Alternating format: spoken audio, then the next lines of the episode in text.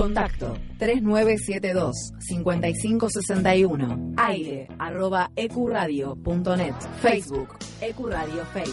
Twitter Ecuradionet. Ecuradio, tu emisora. Fin. Espacio publicitario.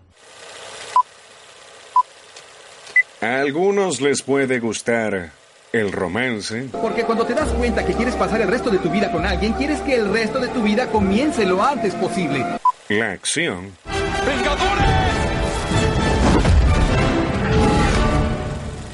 Unidos. el suspenso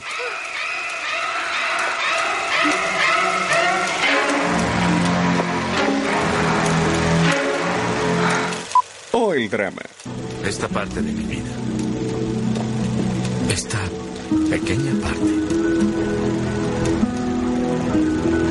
Se llama felicidad. Pero solo unos pocos se quedan hasta el final. Están ustedes aquí porque son lo mejor de los mejores. Cuando termine la función, comenzamos nosotros. Postcréditos. Hasta las 6 de la tarde. Nos encontramos después de la función. Come on, everybody.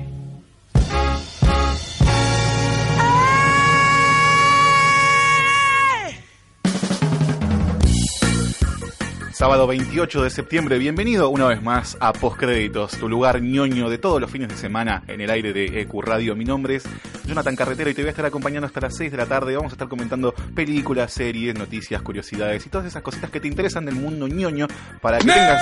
Exacto, esa es la actitud que me gusta, ¿no? Para que te enteres, para que vayas y comentes a tus amigos, para que seas el capo del asado del domingo, que digas, ¿sabes qué?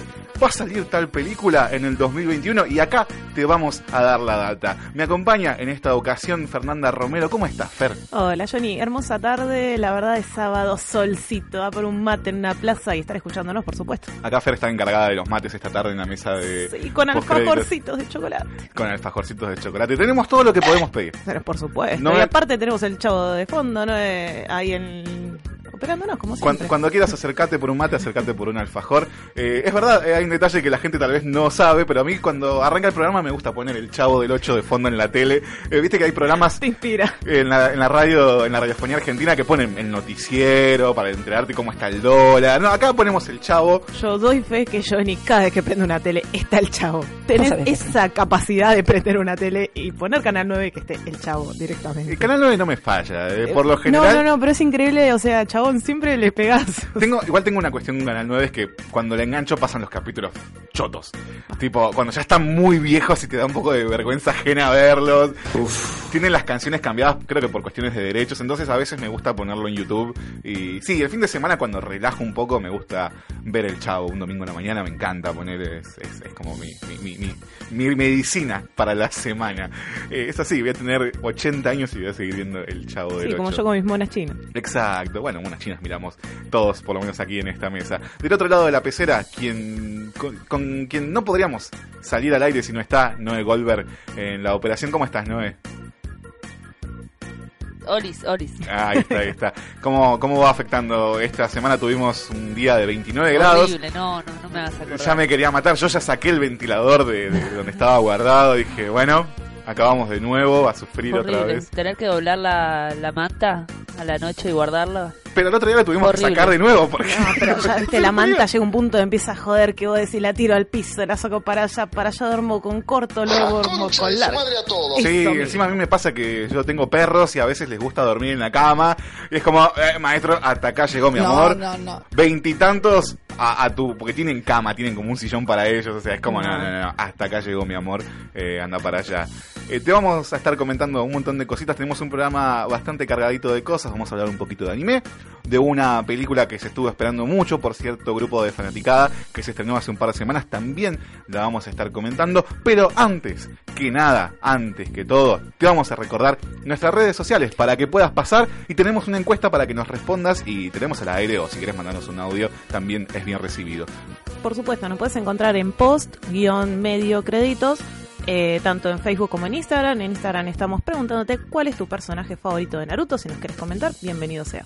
Y ahora en un ratito Fer va a sacar foto porque eh, me arriesgo a decir, y casi con orgullo que lo digo, que Postcréditos es el único programa de la radiofonía argentina en donde el conductor tiene puesto en el cuello una banda de Naruto. Si no, si no lo hacía hoy, no lo hacía nunca. No, claramente, yo tengo mis kunai, mis yuriken ahí guardados por la vida, pero bueno, no da ponerse a hacer tiro. Ya estamos eh, bien puestos, bien marchados en nuestro camino ninja y es momento, ahora sí, comenzamos a contarte las noticias más importantes, las noticias que tenés que saber, las noticias sexys de la semana.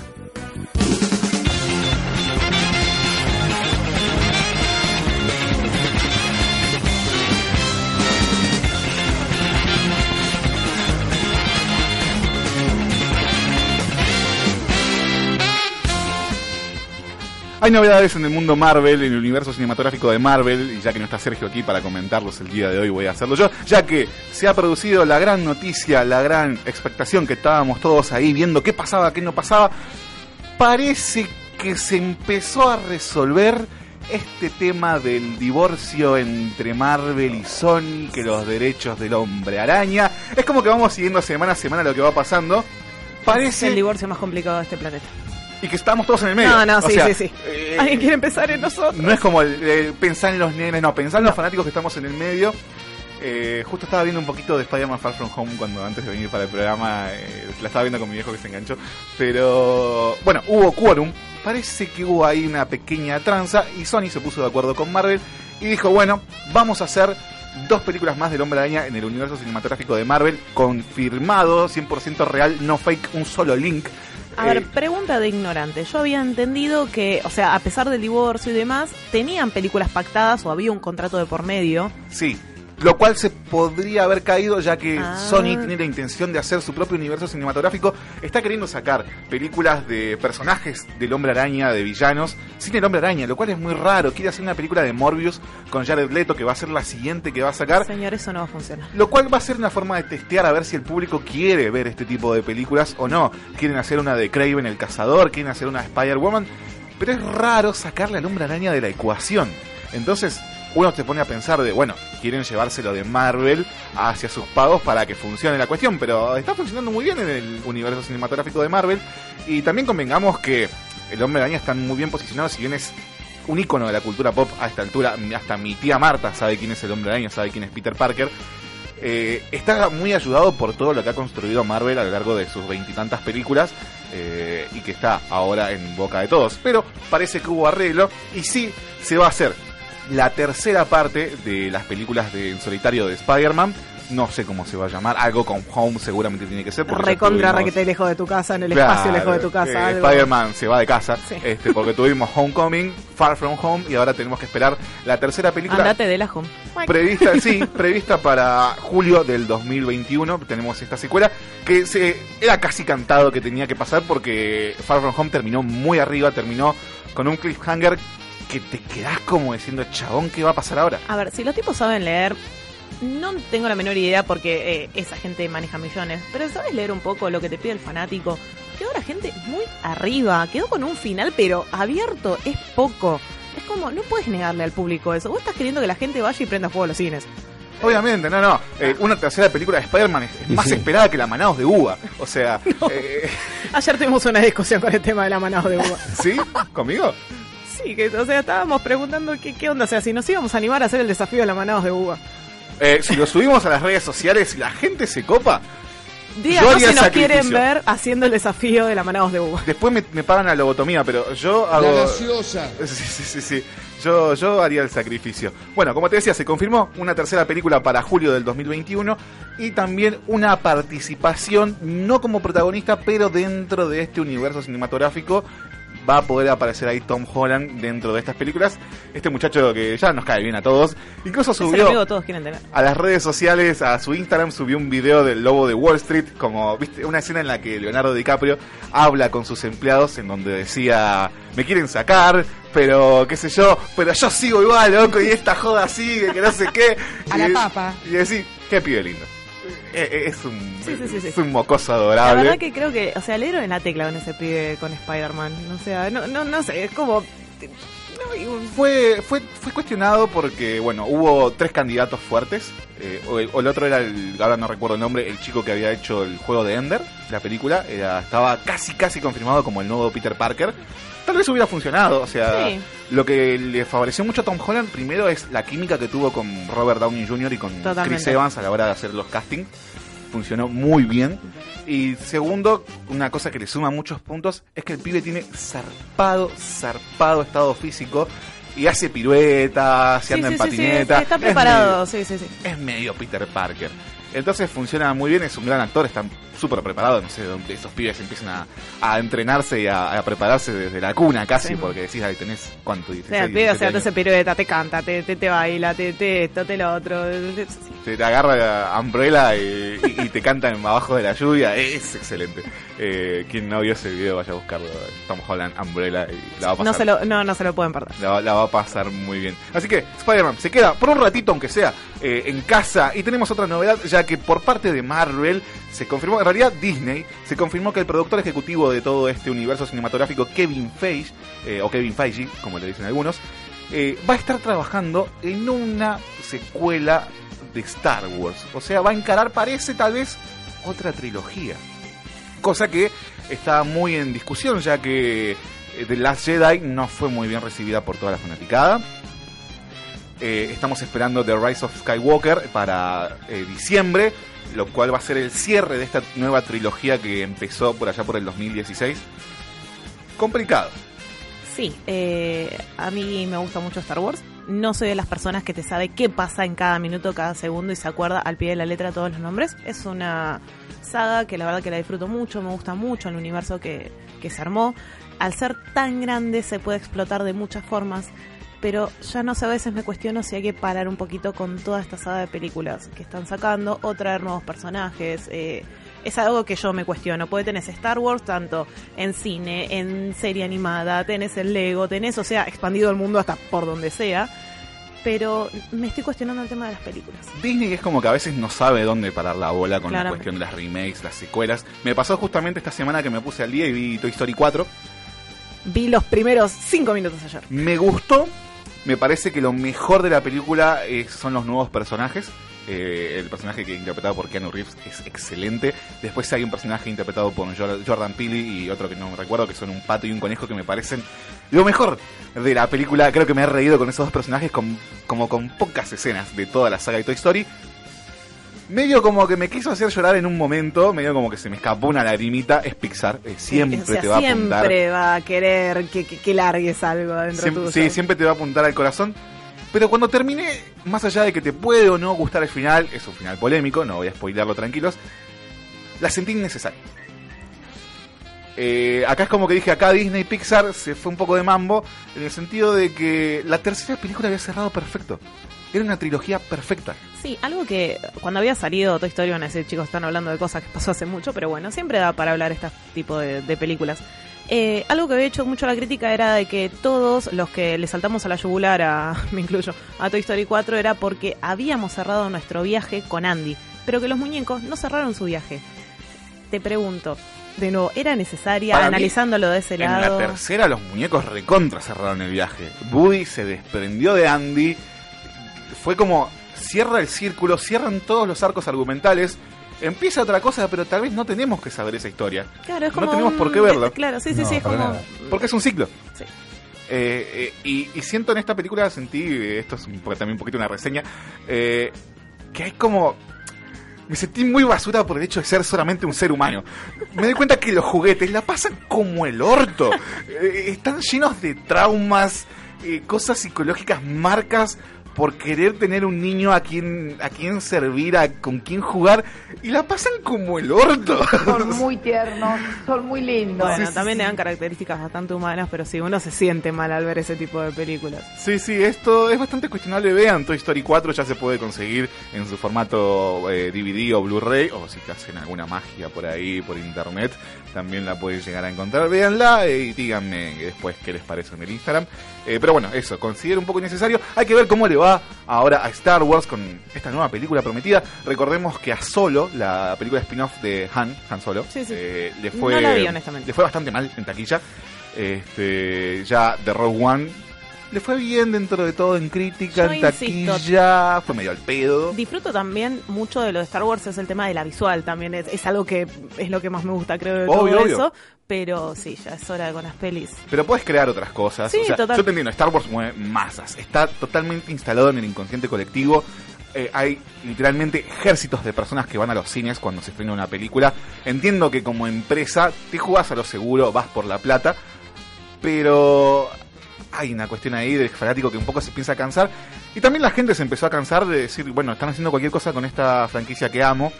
Y te duele un poquito, más allá de que Sí. el mismísimo George Lucas hizo cualquier cosa allá por los años 2000, tirando esa trilogía barra precuela que no a todos terminó de encantar. Bueno, pero yo, o sea, le tengo cariño porque por medio de esa trilogía los conocí, porque era chiquita y digamos que la película de los 80 me parecía aburrida, pero por la calidad de efectos y demás. Claro. Y ahora de grande, por más de que la peli haya quedado entre comillas obsoleta, lo que sea, por en cuanto a CGI, la veo con mucho cariño.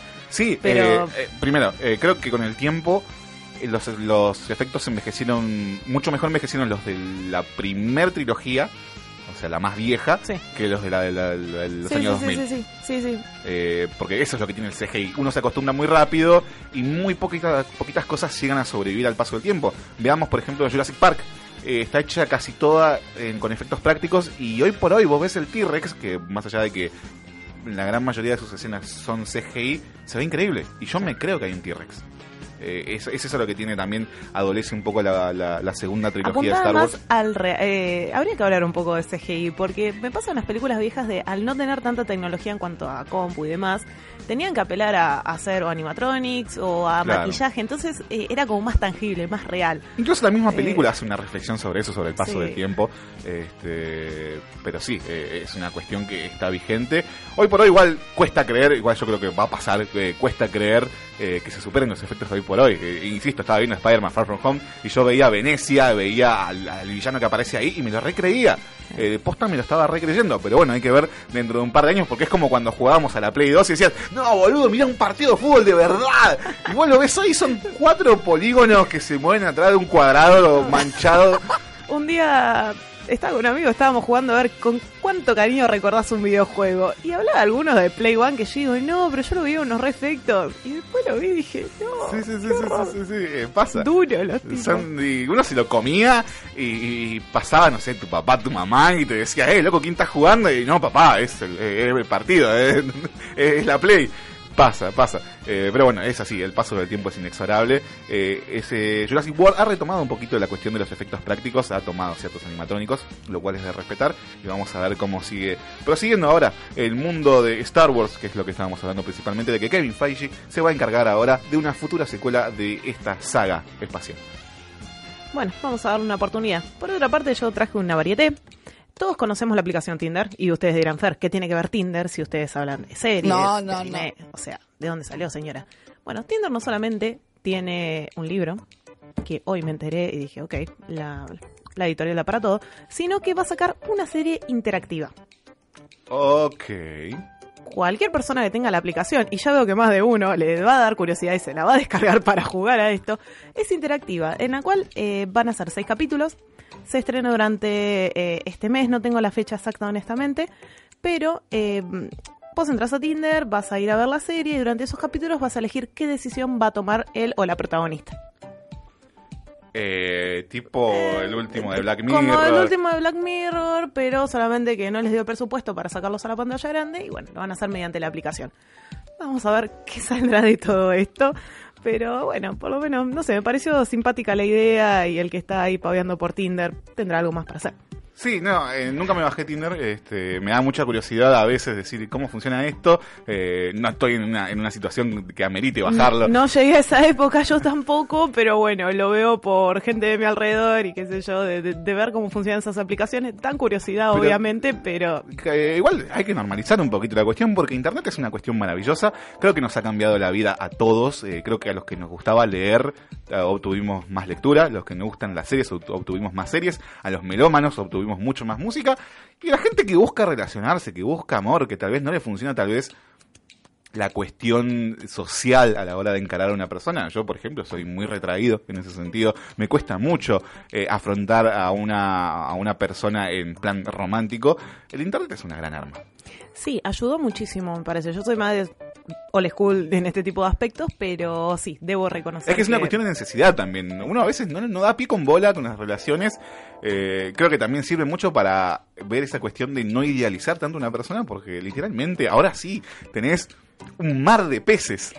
Sí, pasamos a hacer un catálogo si lo empezamos a ver de una forma media, media triste de todo esto, pero sí, bueno. sí, sí, sí, sí, de postcréditos, el programa que se pone filosófico y te deprime en cinco minutos nada más. Totalmente. Bueno, hablando de depresión, para aquellos fanáticos de Bojack, les quería comentar que la serie... Me encanta, me encantó el engancho. Estuviste muy loco eso. Muy bien, ¿eh? Muy, muy bien. Te, te aplaudo, te aplaudo. Vamos todavía, Fer. Quiero mi título de locución. No. Eh, Bojack está llegando a su etapa final para todos aquellos fanáticos. Sé que tiene un gran fandom. Ya de por sí se van a deprimir más porque termina la serie. No, ya de por sí, o sea, sé que hay mucha gente fanática. Yo me la debo a Bojack. Me han dicho que está muy buena. Sí, me la debo, me la debo. Este, pero bueno, eh, este gran caballo está llegando a su fin. Acá Noé nos está diciendo que la vio. ¿Qué te parece, Noé? Puedo creer una serie que yo vi y ustedes no. Pasa, no, no, no, Pasa, pasa, pasa hasta las mejores familias. No, no, es muy buena. Sí, sí. Me, me debo muchas cosas. Big Mouth, me debo este, la de los pájaros, esta Tuca y Bertie. eh, esa, eh, me debo Bojack, me debo Archer, me debo muchas No nos cositas. desalentemos. Eh, no, no puedo ser como el Prezi que está enviciado con Netflix y, mirando todo el día porque uno tiene que cubrir muchos flancos, eh, que, que videojuegos, que películas, que series, que anime. Estoy fanatizado con Netflix. Y tenemos que comer también. Les comento, eh, en realidad la serie no la van a sacar así de una, sino que ya lanzaron la primera parte este 25 de octubre y la segunda parte de este final de temporada va a salir el 31 de enero del 2021. Así que Ah, fecha complicada. van a tener que esperar un poquito, pero bueno, esperemos que el final sea alegre, de alguna manera. Puede O ser. Vamos a ver qué, ¿Y por qué no? Que, cómo sigue este tema. Y bueno, si quieren deprimirse un poco más todavía con este día, la necesidad de los japoneses de sacar live action en todo. Ah, voy a matar a alguien. ya sé de lo que vas a todo, hablar. Voy a matar a alguien. todo. Esto en parte, como que leo live action y ya hubo algún tiempo en mi vida en el cual me da un entusiasmo, pero ahora es como apela en una parte de mí que quiere salir a matar, más o menos. Sí, con- eh, lo que tienen los live action es que buscan capitalizar el éxito de una serie. eh, por ejemplo, Bleach, por ejemplo, Full Metal Alchemist, que salió en Netflix. Por Note. ejemplo, Dead Note, que fue horrible. Eh, por lo general, Una vergüenza. son, son estudios yankees lo que lo tienen que hacer muchas veces, que es lo que más se tiende a conocer, pero los japoneses también se mandan su parte. eh, y a veces es complicado. eh, yo no pido que sea igual a la, a la serie, porque para eso ya está la serie, obviamente. Pero es complicado comprimir eh, la, la idea, el alma de una serie de, no sé, 60 episodios como Full Metal Alchemist en dos horas. Y encima modificando una gran parte de la Hay historia. muy poquitos exponentes, como por ejemplo el live action de Rurouni Kenshin, que sí lo ha hecho bien, se ha tomado muchísimas licencias con las cuales no estoy de acuerdo en todas, en todas, pero tiene como una especie de idea, tiene incluso una estética única que se las ha arreglado de que yo veía Rurouni Kenshin, que para el que no sabe es un, un anime que han pasado en Latinoamérica en los años 90, que se llamaba Samurai X en su momento, y vos veías chabones que se tiraban dragones con espadas y dentro de todo era, trataba de ser aterrizada pero tenía sus flasheadas. Pero cuando lo vi trasladado a la película tenía un miedo de que o iba a ser súper como un hacha o iba a ser demasiado volada que iba a ser increíble. Y la película... Funcionó, porque tenía toda una connotación atrás, bueno, política, ética, todo, Más y fue allá de una eso, bajada a tierra importante. En cuestión estética se las arregla para que ver un chabón con una katana sin filo eh, noquear a 50 tipos corriendo de una forma que en la que nadie podría correr en la vida real, que se vea eh, eh, fe- eh, que se vea fehaciente, que se vea posible. Y me parece que eso la rescata muchísimo ya. Bueno, vamos a revelar esto. Van a sacar el live action de, de Promise Neverland o Yakuzo Kuno Neverland. para los pibes. Eh, es una de las grandes series, eh, no quiero spoilear mucho, pero para mí es lo mejor que he visto en el año 2019. Me De- voló la cabeza. Saca películas, saca todo. saqué- para mí, Yakusoku no Neverland fue lo mejor que he visto hasta ahora en el año. Puede cambiar. Hay Es una todavía. serie que eh, la recomiendo incluso a la gente que no le interesa mucho el anime, Sí. o, o que está estigmatizado el anime por, por ser justamente japonés y demás. Tiene una historia muy interesante. Es una serie que te va a tener, te va a tener atado a la silla Sí. con unos nervios o parado. A lo Sí, sí, sumo. sí, sí. Mirá que han, han saltado grandes contendientes. Está Doctor Stone, está Kimetsu no Yaiba. Ahora va a salir la, la tercera, cuarta temporada, perdón, de Boku no Hero Academia. Pero creo que The, The Promised Neverland es increíble. Eh, eh, ah, con los años he dejado un poquito de lado el manga. No estoy leyendo tanto manga. Tengo que retomar One Piece ahora que le prometí un amigo. Tengo que seguir leyendo ciertas cositas. Pero The Promised Neverland fue una cosa de que llegó un punto que me causó tanta intriga. Me tenía No, tan, es, terrible. tan al filo de la silla que dije, no aguanto, no aguanto al próximo miércoles a que salga el capítulo, tengo que ir a leer el manga. Y me leí el manga de un saque todo en una semana, está en su arco final, está a punto de Sí. terminar, es, no, es una cosa de locos. Y bueno, me decías que viene su live action. Eh, sí, en la cuenta oficial del manga salió una foto, pero así de sopetón. O sea, venían con noticias, demás, pimba, foto con los tres actores confirmados. Eh, Me mata porque la foto parece que tienen como 30 años. Sí. Y se ven como si fueran idols japoneses. Esa cosa de hacer Son- todo cute, todo, todo súper Photoshop. Es como esa amiga que no sube una foto sin filtro al Instagram, que decía un filtro más y se convierte en purificador de agua. Bueno, eso es eh, lo que tiene esta película. Tal cual. Eh, si les da curiosidad o después subimos al feed de Instagram la foto y ustedes nos dirán si estos actores dan más para pasar por un desfile de pasarela o no sé qué, qué decir. La verdad que me decepcionó un poco, medio que bastante. Perdón por este momento así como muy muy largo, pero estamos como reflexionando sí. con Johnny como Yo en el, no grupo, en el grupo del programa, cuando me enteré, mandé la foto y dije, no, la concha de sus madres. Son esas. Perdón, perdón que me ponga así irreverente, pero la verdad que. No, no, no, no, no, es un momento de ira. Eh, bueno, seguimos con monas chinas, pero en este caso algo que sube un poquito más el, el ánimo. Eh, Toei Animation, todos los queremos, todos los amamos, había sacado un cortometraje que se llama Jurassic. Sí, dinosaurios. Esto eh, fue lanzado en agosto, pero ahora está disponible para todos aquellos que lo quieran ver de forma gratuita en YouTube. Es eh, Dura un minuto. Dura un minuto, sí. Lo que van a hacer es sacar una serie de cortometrajes, van a ser eh, seis en total, si yo no estoy mal. Este, la verdad que son bastante fantasiosas, no está, eh, no está ni doblada, ni siquiera tiene subtítulos en español. Véanlo porque por más de que esté en japonés no es inentendible eh, toda la situación de lo que ocurre, no, no, no digo de, de entender el idioma en sí, pero es muy, muy lindo. Eh, tiene así como, bueno, lo que me gusta a mí, ¿no? Como colores muy pasteles, todo muy alegre. Lo que nos muestra en un principio es que estamos en el mundo como lo conocemos ahora.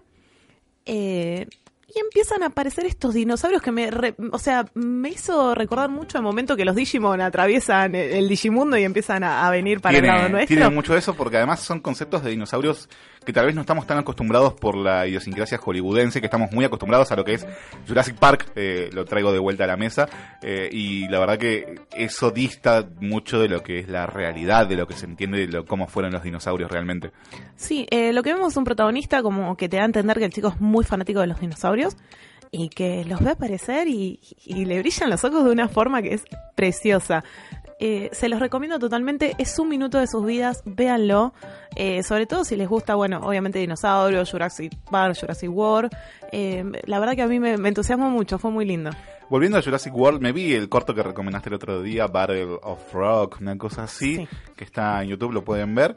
Eh, está bueno, tiene un par de cositas que me llamaron un poco la atención, pero creo que lo que capitaliza mucho el corto, lo que está muy bueno, es que te da un tentempié, hay una pequeña probadita de lo que puede llegar a ser la tercera parte de Jurassic World, en donde vemos ya a los dinosaurios conviviendo per se en una sociedad eh, con claro, con recordemos que en la, en la última película, spoiler, spoiler alert, liberan a todos los dinosaurios como sean libres. Sí, la decisión más polémica de toda la saga, Sí. tal vez, este, es, es, es bastante complicado. Pero hay una nueva noticia en base a esta saga, ya que se ha confirmado en, el, en esta semana por parte de la gente productora de la película que vuelven para la tercera parte.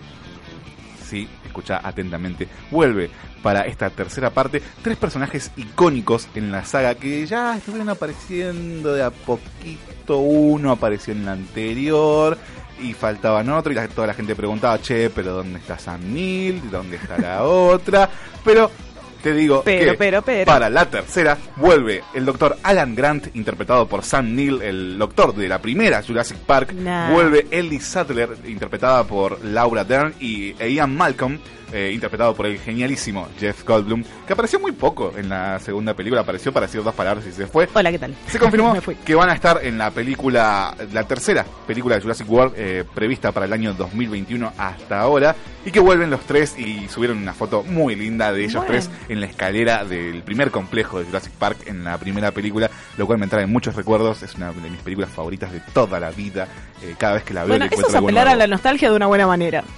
Sigamos al caso. Vamos, vamos, vale, no ponemos las manos en el fuego a esta altura por nadie, ni por nada, pero por lo menos te da un poquito más de entusiasmo. Sí, sí, obvio, a mí me... Están jugando con algo que es muy... Es, es muy... eh, eh, no puedo ser imparcial en este sentido. Es como que amo demasiado Jurassic Park 1, me parece una de las mejores películas que han habido. Y que bueno, después la, la, la arruinaron tal vez con sus secuelas hasta Jurassic World, que es la menos mala de todas las que vinieron. En la segunda parte eh, me deja bastante que desear. Me quedo con la 1. Y hablando de memorias que vienen desde el pasado, yo estaba muy manija esta semana, ya que estuvo la PlayStation Experience, en donde se estaba esperando una gran revelación de un juego que se venía anunciando desde el 2016, más precisamente en diciembre, que es uno de mis videojuegos favoritos de toda la vida, se había confirmado. No me olvido nunca el tráiler ese con las reacciones del público de The Last of Us Parte 2 un gran videojuego de PlayStation 3 eh, que nos sitúa en un mundo post-apocalíptico en donde un sobreviviente que eh, tiene un gran trauma en base a esta sociedad que ha caído eh, a raíz de un brote, vamos a decirle zombie, pero es como una ramificación del zombie que conocemos, está muy bien pensado. Encuentra a una niña que tiene que escoltar a lo largo de todo el país y en un momento, muy temprano en el juego, se entera que esta chica es la cura o puede llegar a ser la cura de este brote zombie, ya que es inmune a- a- al, al virus. Y desata toda una cuestión de amor paterno, de responsabilidad, de, de cómo familiarizarte con una persona, de cómo empatizar con una persona. El juego es muy crudo.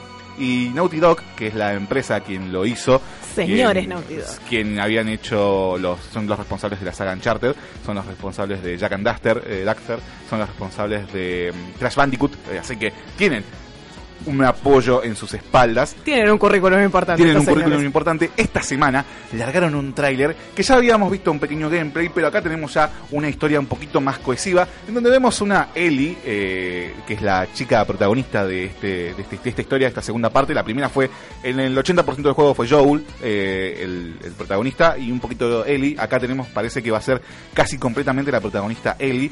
Ya crecida, recordemos un poquito sin hacer mucho spoiler, que el juego, el primero, Last of Us parte 1, termina con una gran mentira. Termina con una escena bastante polémica, a mí me encanta. Termina de forma muy realista, eh, pero termina con una gran mentira. Entonces pasan los años, vemos a Ellie que está con, con una especie de mm, sociedad de sobrevivientes que parece que de a poquito van como perseverando dentro de este apocalipsis.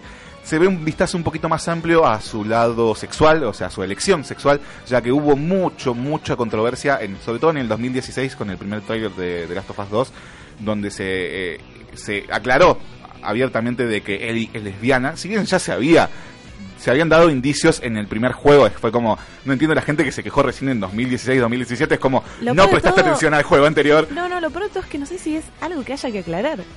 No, no, está bien porque tiene que ver en la historia, el lado Ah. amoroso interpela mucho al personaje. Ok. Este, Aclaro que jugué una pequeña parte. Sí. Soy malísima en ese tipo de juegos. Me puse muy nerviosa y automáticamente cedí el control y dije, no, no, esto no es para mí. Los primeros 5 minutos de Last of Us, perdón, los primeros 10, 15 son devastadores. Sí, sí, sí, no, no, no te, pude. Te, hacen, te hacen moco, te, te, no, te apuñalan el hígado y te hacen moco, está muy bien planteado, eh, lo cual plantea un trauma un poquito para el jugador y para el, y te justifica el trauma del protagonista, está muy bien Yo todavía no logro superar esos primeros 10 minutos, así que date una idea. Es que un- es un esta juego. segunda parte, entre los gameplay que hay, eh, las cinemáticas. eh, Es un juego que no lo disfruto jugar, pero sí disfruto ver cuando están No, jugando. obvio, obvio. Eh, la música, todo, o sea, tiene todo bien. Este Además juego. tiene, bueno, la música está compuesta por el compositor argentino Gustavo Santaolalla, que ya estuvo trabajando en Hollywood mucho tiempo. Con Estuvo en las la presentaciones, eh, en, en- en la E3 fue que hizo una linda presentación. En la PlayStation Experience en está. 2016 y fue hermoso Muy porque linda esa presentación. lo que tiene Santaolalla es que la música de Last of Us en su gran mayoría ha estado eh, compuesta en base al instrumento que se llama ronroco que le da es como una especie de guitarra a Sí, medias no, no, da un ambiente, un, ay, es, precioso. es como entre un charango, Sí. un ukelele y una guitarra que le da un sonido muy característico, suena muy a fin del mundo. Está increíble. Y lo que hicieron en ese, en esa, en ese primer tráiler, en ese primer vistazo que era hermoso, es empezó mm, una música medio que no te sonaba nada. Veíamos un bosque, veíamos una panorámica que iba retrocediendo y de repente veíamos un árbol. La gente como, ok. La gente no sabía que estaba por ver. Vemos un auto destruido, ok. Un árbol, un auto destruido dentro de un bosque. Retrocede un poquito más la panorámica y de repente vemos un cartel con el símbolo de los Fireflies, las luciérnagas que, que son como este, este grupo militar que aparece en Last of Us y ahí la gente se volvió loca. Ahí, y ahí empezó a sonar el ronroco y fue como, y sí señor, a- Sí, señor, eh, The Last of Us está de vuelta. Bueno, vemos este lado de, de, de Ellie que causó tan- tanta controversia con una chica que le- la, la mira y dice, che, ¿y del 1 al 10? ¿Cómo estuvo el beso que nos dimos anoche? Y ella como que la mira como diciendo, eh. Eh, vemos que está, bueno, en este campamento de refugiados, en donde parece que va a salir de viaje con, esta, con este interés romántico. Ellie ya es una adulta alguien les dice, bueno, che, pase lo que pase, si pasa algo raro, si ven algo raro, si más o menos ven que se está por complicar, peguen la vuelta. Todo esto está en el tráiler. Eh, las vemos que van a caballo en una Estados Unidos totalmente destruida. No vemos nada de Joel eh, hasta ahora. eh, se entendería como que no están juntos, no, no, no, no está viviendo con Ellie. Y en un momento parece que en este viaje sale algo mal. Escuchamos que alguien las atrapa, vemos un poquito un vistazo a los clickers, estos zombies que parece que estuvieron evolucionando en los años que estuvieron pasando en el Me juego. gusta mucho el diseño que tiene. No, está muy bien pensado. Me gusta mucho. Eh, y parece que a esta chica, eh, compañera de Ellie, no le va a ir muy bien.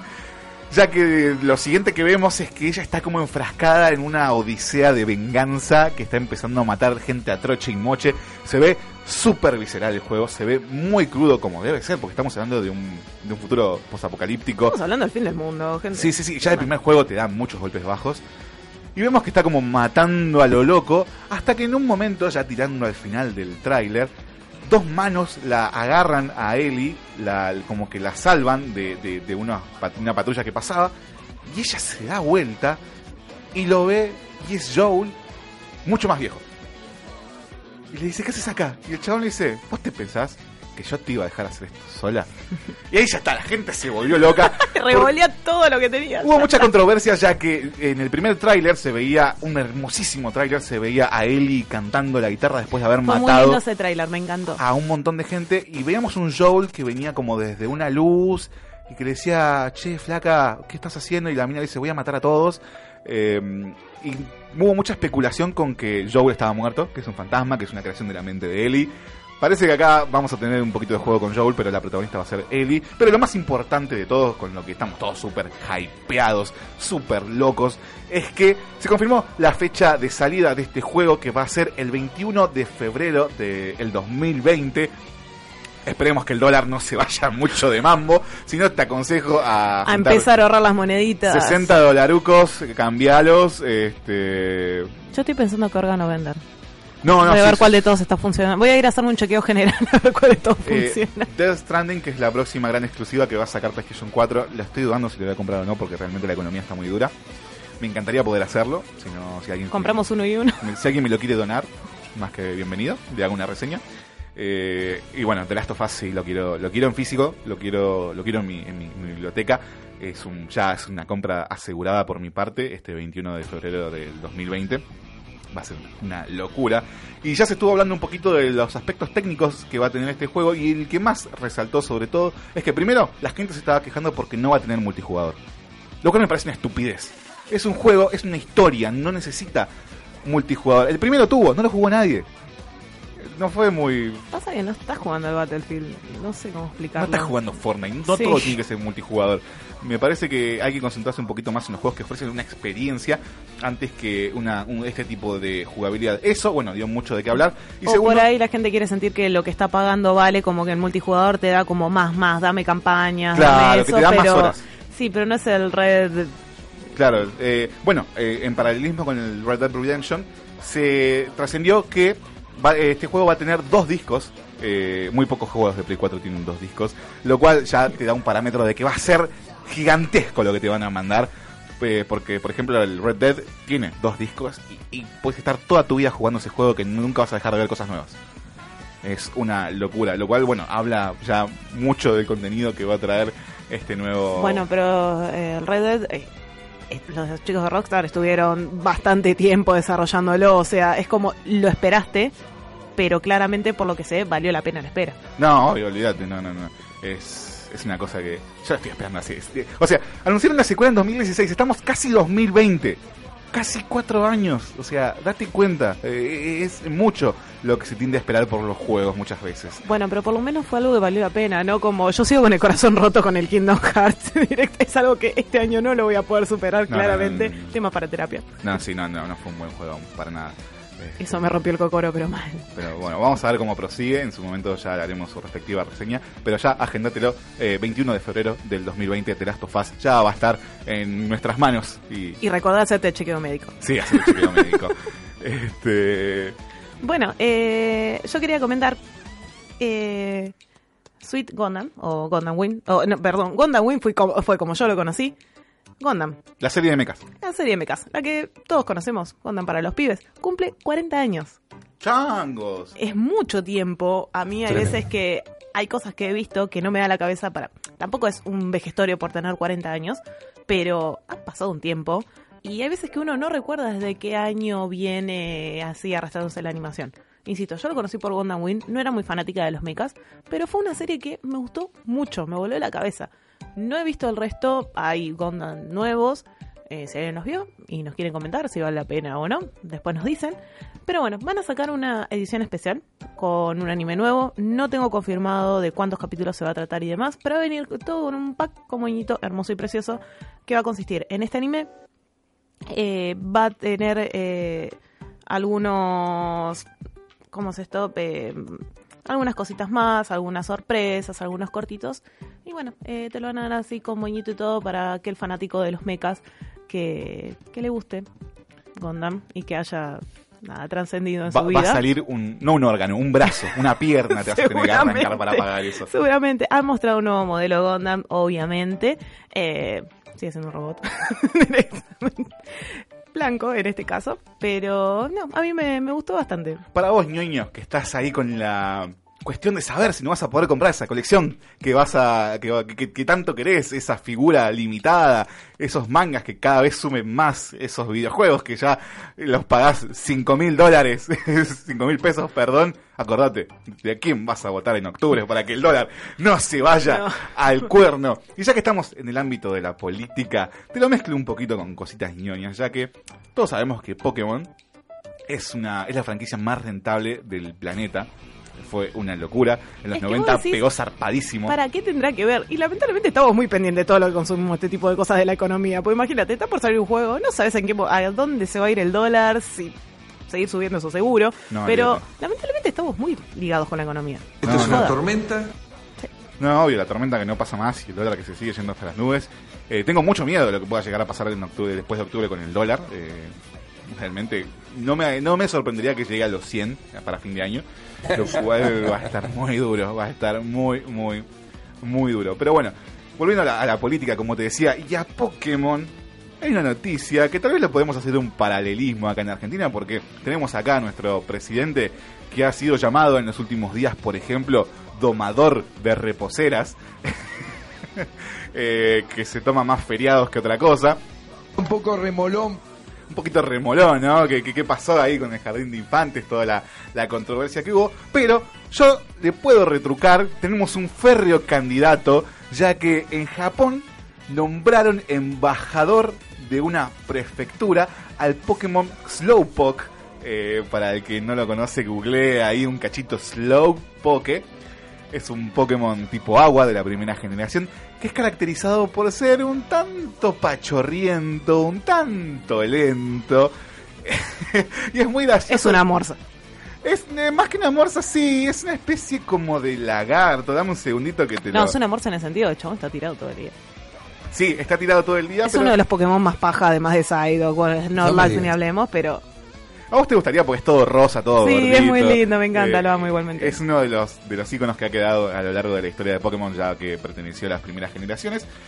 Pero bueno, como todos sabemos, Japón tiene adoración por Pokémon, pero es muy gracioso cómo se dio esta cuestión de nombrar embajador de esta prefectura, ya que, como todos sabemos, los nombres de los Pokémon en, en japonés no son iguales de lo que llegaron a Occidente. Acá se llama Slowpoke, pero en... ¿Cómo se llama? En Japón se le llama Yudon, eh, perdón, Yadon. Entonces lo que hicieron fue como, hay una prefectura que es Kagawa, eh, que se llama, no te rías, no, eh, se madura. se ¿Cómo llama? Kagawa. sé profesional, Juanelo. Eh, tiene uno, un plato típico que se llama udon, que son fideos gruesos. Entonces, por el mero hecho y por un poquito de, de la iniciativa de, de Pokémon Company, le pusieron a esta una festividad a este de este Slowpoke embajador. Hicieron un plato que se llaman Yadon no Udon. O sea, los udon de Slowpoke porque rima. Eh, no sé si quisiera comer eso. No sé, Japón tiene cositas este, raras. Pero no solo eso, ya que durante una conferencia se dijo que la prefectura no solo de nombró embajador a Slowpoke, sino de que va a cambiar el nombre. Escuchen bien, porque van a cambiar el nombre a raíz de una empresa. O sea, es muy, es muy peculiar lo que está pasando en Japón. Va a, va a pasar a llamarse Yadon Ken. La prefectura. Sí, en honor a este Pokémon. O sea, me van a tener que cambiar el Google Maps, todo, porque ahora tienen un Pokémon de embajador. Sí, sí, porque es, un, es como una especie de apodo que tiene la, la prefectura por sus fideos. Pero bueno, ya sabemos que ahora eh, esta prefectura va a cambiar de nombre, va a asumir un, un Pokémon como embajador. Lo, lo cual también se empieza a ve- ver venir por la cuestión de que se vienen los Juegos eh, Olímpicos en Japón el año que Sí, viene. Hay que reconocer que le están poniendo, pero todo. Tenemos todo. a, a Pikachu y a Mario como grandes exponentes, como casi embajadores de estos Juegos Olímpicos. Pero aparte han sacado, o sea, Nintendo sacó un videojuego exclusivo de los Juegos Olímpicos, que, que- o sea, le están poniendo todo. No, yo le tengo muchas ganas, no solo por el hecho de los Juegos Olímpicos, que ya de por sí es, una, es un evento hermoso, sino por cómo va, va a repercutir en la sociedad japonesa y cómo siempre los, estos, este tipo de eventos, ya sean Juegos Olímpicos, mundiales, siempre te muestran mucho de la cultura del país, siempre te... mu- Los, los, Tecnología no va a faltar, eso seguro. ya fue una locura en, la- en el último- los últimos Juegos Olímpicos que en el, en el final salga eh, el, el presidente de Japón con una gorra de Mario de un tubo. Son todo lo que Fue- está bien. Fue, fue, fue- fue hermoso. O sea, eh, ¿qué más querés de la vida, chabón? Eh, son, son grosos los japoneses. Ya nos han demostrado con ese eh, diseño de, de- de- de logotipo de los Juegos Olímpicos que, bueno, yo ñoña del diseño me volvió loca o creo que a cualquiera... Está muy bien pensado. Es increíble. Está, no, no, es una gente que la tiene súper clara. Eh, tengo muchas expectativas por Te juro que, o sea, nunca estoy muy entusiasmada, pero bueno, justo da uno de mis países favoritos en este planeta y es como... Estoy muy emocionada por Juegos No, obvio, obvio. Y ya de por sí, ya de, po- a, de a poquito empezaron como a cambiar las cosas. Ya van a, en un momento van a poner eh, país Nintendo a Japón y le cambiaron el nombre y, y ya está. O sea, Nintendo tiene mucha injerencia en lo que es Japón. Nació ahí. eh, tiene una filosofía muy marcada por la filosofía japonesa, con la que tal vez no todos comulgamos, este, pero bueno, eh, es así. Eh, anoche justamente con Fer tuvimos una pequeña reunión de amigos en donde primó el jugar con la Nintendo y la pasamos bien. Mucho. Aparte estuve jugando al Taiko. Eh, estuvimos jugando al taiko un poquito para, para que no sabes eh, esta- este tambor japonés que se toca con palos. Bueno, hay un juego para la Nintendo Es como Switch. si estuviéramos haciendo Malambo versión japonesa. Claro, pero eh, a mí lo que me transmite Nintendo por lo general es que es esa consola que sacás cuando vienen amigos a casa. Después lo que es la experiencia más single player, más solo, y ahí como que medio como que se me queda de ver Ahí poco. discutimos, pero sí tengo que reconocer que si bien no soy muy fanática de Nintendo, ¿qué es eso? Para una reunión de amigos garpa muchísimo. Aparte no tenés forma de no reírte. Eh, estábamos jugando al de Mario. Al Mario Party. Sí. Eh, Juego súper random. Está buenísimo, está, está, está muy Recomendable Mario Party para reunión de amigos. Sí, sí, además, insisto, Pikachu, Mario, creo que hasta mi tía Marta sabe quiénes son. eh, ¿Entendés? O sea, eh, las primeras cositas que mi sobrino aprendió a decir fue Chatatu, en vez de decirle Pikachu, pero, pero ya sabía quién era. ¿Entendés? Y cada vez que me veía el teléfono me pedía que le ponga el Pokémon Go. Hicieron algo bien entonces. Eh, sí, no, están súper eh, aterrizados para todo público, lo cual les va a venir muy bien de cara a los Juegos Olímpicos. Me parece buenísimo. Estas han sido las noticias de sexys de la semana, eh, lo que lo más importante que estuvo pasando. Eh, igual de a poquito te vamos contando nuestras cosas a nuestro Instagram que Fernando te está por recordar en este instante.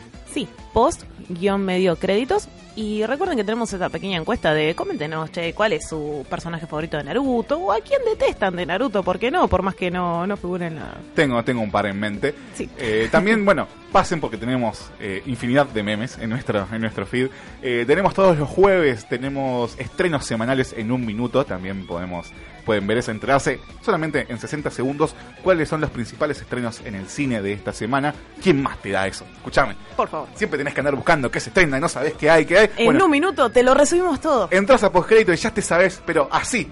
¿Viste cuando viene esa, esa mina, ese chabón que te diga, che, no sé qué ir a ver al cine, che, eh, tenés una cita, tenés que salir con tu familia? Bueno, entra al feed de Instagram de postcréditos y en un minuto te vas a enterar cuáles son las opciones más acordes a vos para los estrenos de esta semana. Empezamos a escuchar un poquito de música, bajemos un cambio. Ahí está. Este es un tema Relax. que me pone muy, muy relax, me trae mucha nostalgia. Empezamos con la onda narutera. Baja un cambio, disfruta, cerra los ojos y escucha a los chicos de Akeboji haciendo Wind.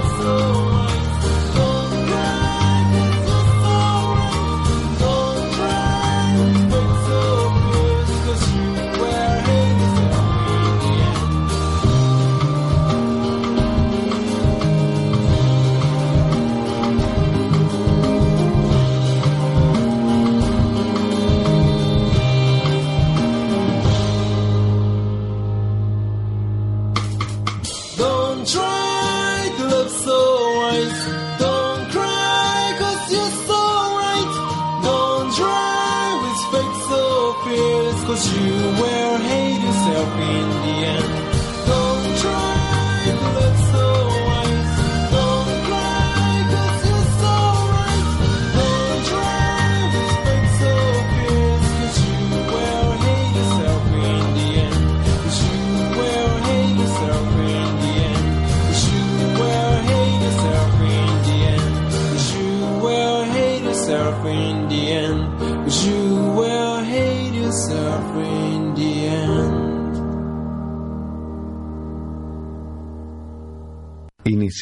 Espacio publicitario. No dejes de estar conectado. Ecuradio en Facebook, en Instagram, en Twitter. Búscanos con Ecuradio. Divertite, conectate, conoce todo eso y más por Ecuradio. En nombre de la Asamblea General, tengo el honor de dar la bienvenida a las Naciones Unidas. ¡Cállese, hombre horrible! Una nación sin representación en la ONU merece ser escuchada. ¿Quieren ser como la ONU de verdad o solo parlotear y perder el tiempo? De 16 a 19. De 16 a 19. Downtown Corea. Buen fin de semana, niños. Sean buenos con los países subdesarrollados. Por Ecuradio. Un espacio, un lugar rodeado de buenos profesionales y gente comprometida con la radio. Te invitamos a formar parte de la familia de Ecuradio. Envíanos tu proyecto a info@ecuradio.net. Ecuradio, dale aire a tus ideas.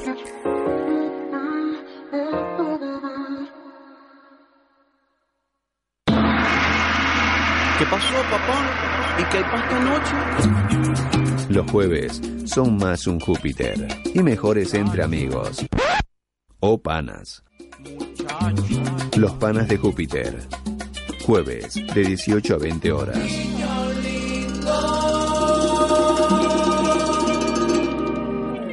Estás conectado a Ecuradio. Los sentidos de la música a flor de piel. Nadie cree en lo que oye. Para terminar la semana bien informado. Cada viernes de 21 a 22 horas. Con las noticias más importantes, la información deportiva. Buena música y la agenda del fin de semana. Nadie cree en lo que oye. Viernes de 21 a 22 horas. Por Ecuradio. Cada martes de 22 a 0. Con cada carta que jugamos hacemos saltar la realidad. Con la altura y el toque de humor ácido necesarios para contrarrestar los efectos nocivos por EQ Radio. Los martes de 22 a 0 horas. Escuchás Mato y Obligo por EQ Radio. La radio es un espacio donde uno logra conectarse con varios sentidos. La radio genera una sensación de libertad y fantasía. EQ Radio. Dale aire a tus ideas. Ahora también podés volver a escuchar los programas y los mejores podcasts en Spotify. Búscanos como EQ Radio y comenzá a seguir. Todos los lunes, de 18 a 20 horas, escuchás La Cuarta Pared con la conducción de Mariela Muerza. Únicamente lo escuchás por EQ Radio. La promoción y difusión de las marcas es todo. Por eso, ofrecemos una amplia gama de ofertas para tu emprendimiento o pyme. Somos una radio con difusión nacional e internacional. Nosotros, junto con tu empresa, crecemos. Envíanos un mail a info.ecuradio.net con el asunto Pauta. Ecuradio, tu emisora. Todos los domingos, de 17 a 19, junto a Charlie, Walter y Lucas, hacen A Puro Metal, un programa heavy, hecho por heavies y para heavy, por EQ Radio.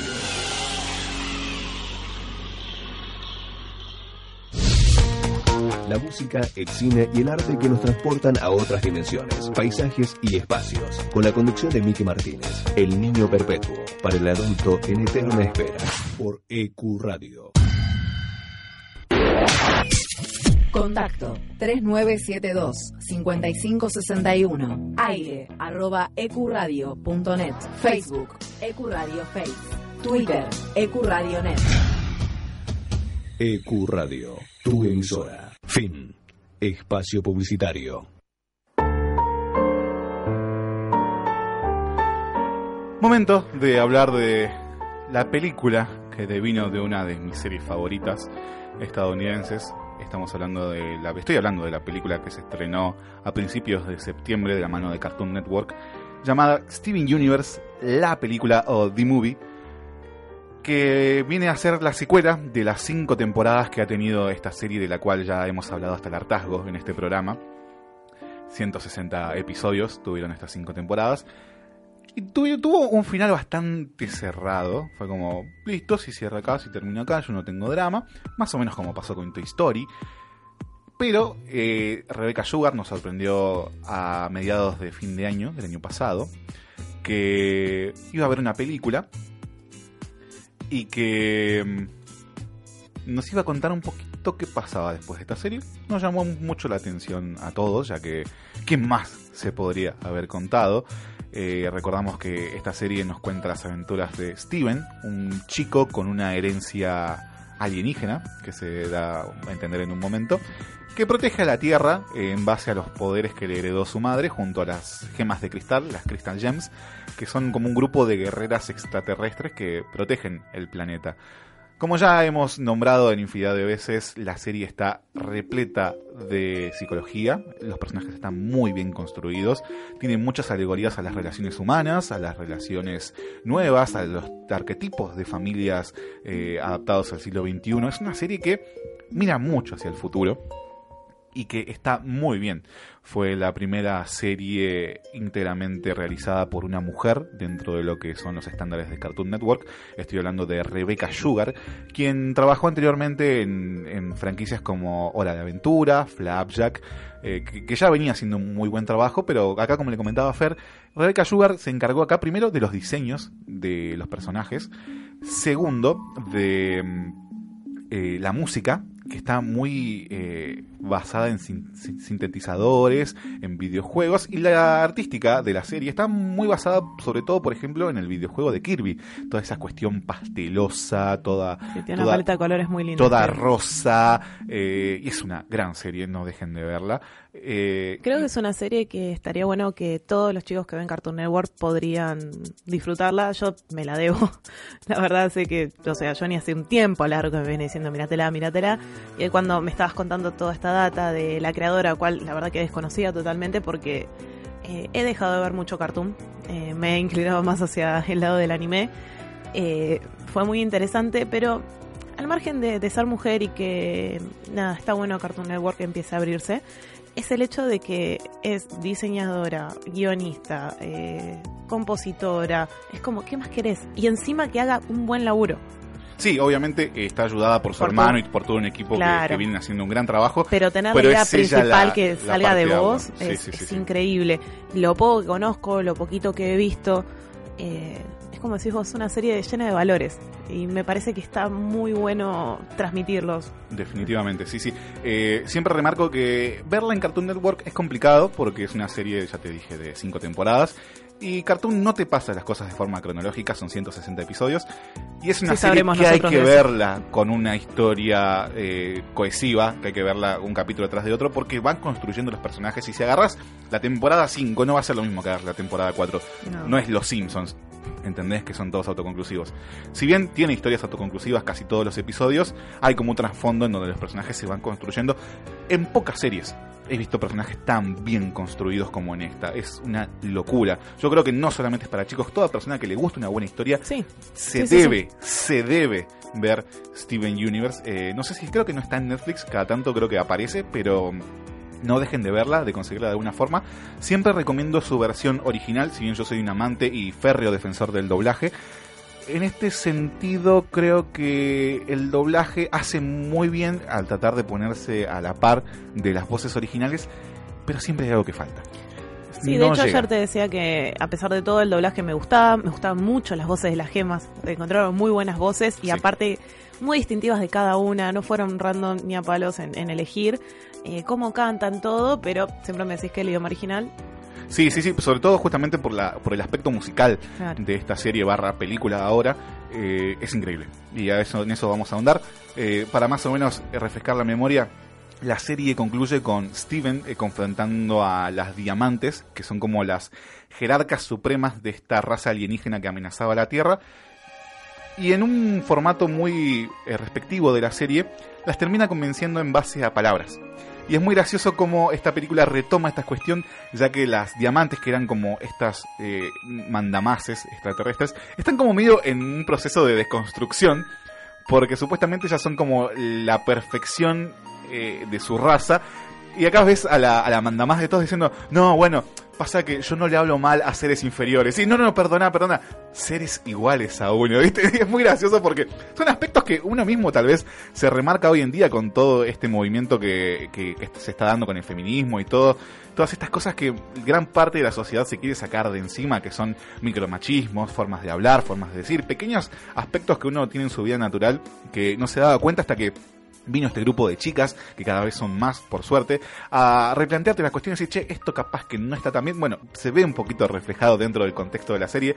Rebecca Sugar es una ferviente activista feminista y se nota mucho en su obra, pero no en el sentido de que, ay, no, porque el feminismo no. Es totalmente diegético, está totalmente incorporado a la trama y, le- y- y es muy bueno. Lo que me gustó, insisto, de lo poquito que vi es que, si bien son todas gemas, son todas mujeres, llega un punto que no empezás a distinguir sexo de alguna manera. Es que Rebecca es eso Sugar- lo que, lo que te, te- te transmite la serie. Es como que vos ves a todos por igual. Son seres, gemas, bueno, en nuestro en castellano nosotros es, es femenino, ¿no? La, palabra.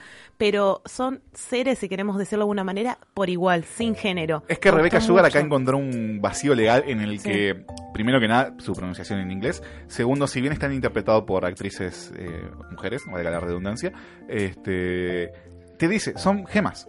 No tienen sexo, ¿entendés? O sea, sobre todo porque sus nombres están basados en piedras. Eh, las protagonistas son Perla, eh, Garnet y Amatista. Eh, son piedras, entonces no le busques la vuelta. Este, hay una relación muy icónica de la serie que es Rubí y Zafiro. Y lo que trata la serie de hacer hincapié es que las relaciones son experiencias. Eh, no, uno no es igual a cómo se comporta, por ejemplo, con una amiga, como por ejemplo vos y yo. Eh, no so- yo no soy igual, por ejemplo, a cómo me comporto con mi padre, o con mi madre, o con mi novia, o con amigos. Y en términos de Steven Universe, podemos llevarlo o transponerlo a que cada relación que yo tengo con una persona es un ser diferente. Lo cual está muy bien implementado dentro de la serie. Volviendo al final de la serie, termina con un final muy lindo en donde Steven ha corrido un gran camino de superación, de introspección.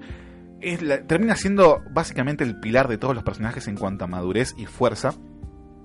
Y termina con un, con un audio muy lindo en el que él canta una canción que se llama Change Your Mind, en donde básicamente te dice que él no necesita que lo quieras, él no necesita que lo entiendas, pero si vos te animás a cambiar tu forma de ser, puede que resulte en algo más.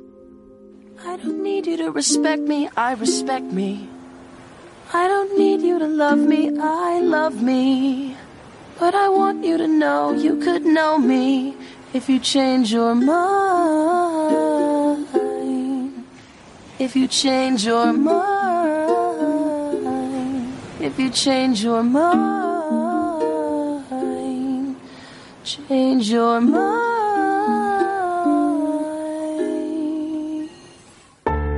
La película nos retoma dos años después de los eventos de la serie. Tengo que decir tiene- que, perdón, ese fue un breve momento muy lindo. Estoy comiendo un alfajorcito de chocolate. Esta canción de fondo, tomándome un mate. La verdad que me acabo de relajar de una forma que... Te escucho, Johnny. No, bueno, te comentaba fuera del aire que yo con esta parte de Change Your Mind lloré. Lloré porque fue la forma perfecta de culminar cinco temporadas hermosísimas. Y la película nos retoma dos años después del final de la serie. Steven ya tiene 16 años. Eh, está como que va y viene del planeta extraterrestre. Las diamantes lo quieren ahí para ocupar el lugar de diamante rosado, que es la diamante que falta al final de la serie.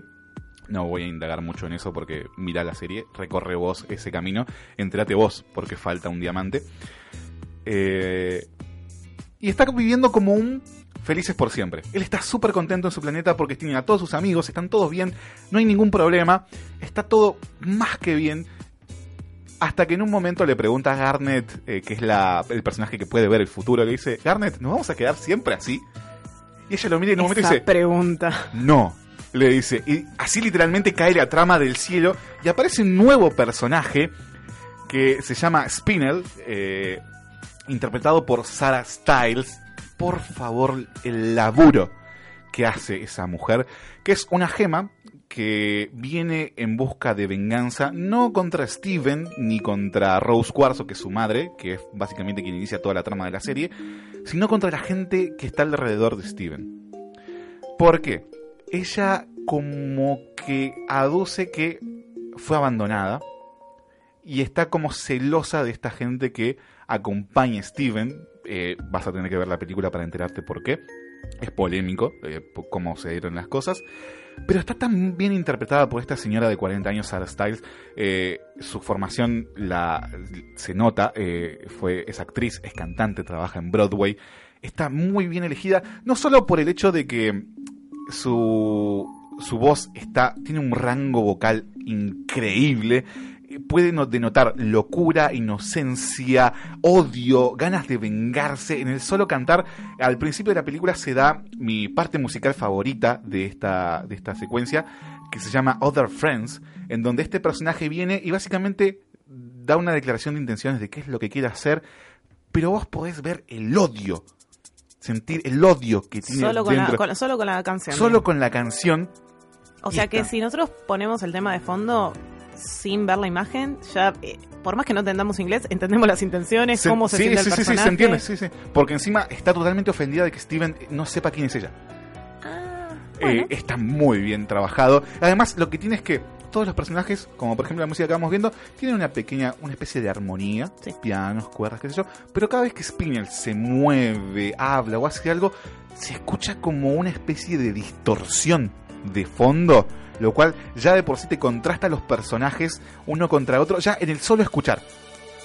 Lo que se nota mucho también es que la película tiene un presupuesto encima, ya que el personaje de Spinel está basado un poquito en las animaciones de Merry Melodies o esta animación tipo que se llamaba basada en, un- en una manguera, vos sabés bien cómo se... Eh, sí, sí, sí, eh, del estudio de- de allí por los años 20, 30. Claro. Sí, eh, Ruber. House, una cosa algo así. así, Eh, sí. Eh, se- brazo de goma. Claro, y se nota mucho en el poder del personaje porque es un, poder- es un personaje elástico eh, y que contrasta ya de por sí con el diseño de todos los personajes Sí, de por lo Steven que Universe. estamos viendo un poco el, el tráiler de, de fondo, sí, te remite mucho a, a esas animaciones. de- Tiene un poquito de Mickey encima. Sí, sí, sí. Está totalmente sacado este personaje. Tiene una dinámica muy, muy, muy copada dentro de la película porque no siempre es villana. Sí, me perturba un poco el personaje en sí, pero ya te das cuenta, está re loca la mina. No, no, es. Está muy, muy, Está muy bien. sacadísima. Bueno, llega este personaje, eh, pelea contra las Crystal Gems y contra Steven, gana eh, eh, contra las Crystal Gems, pero Steven le termina ganando a ella.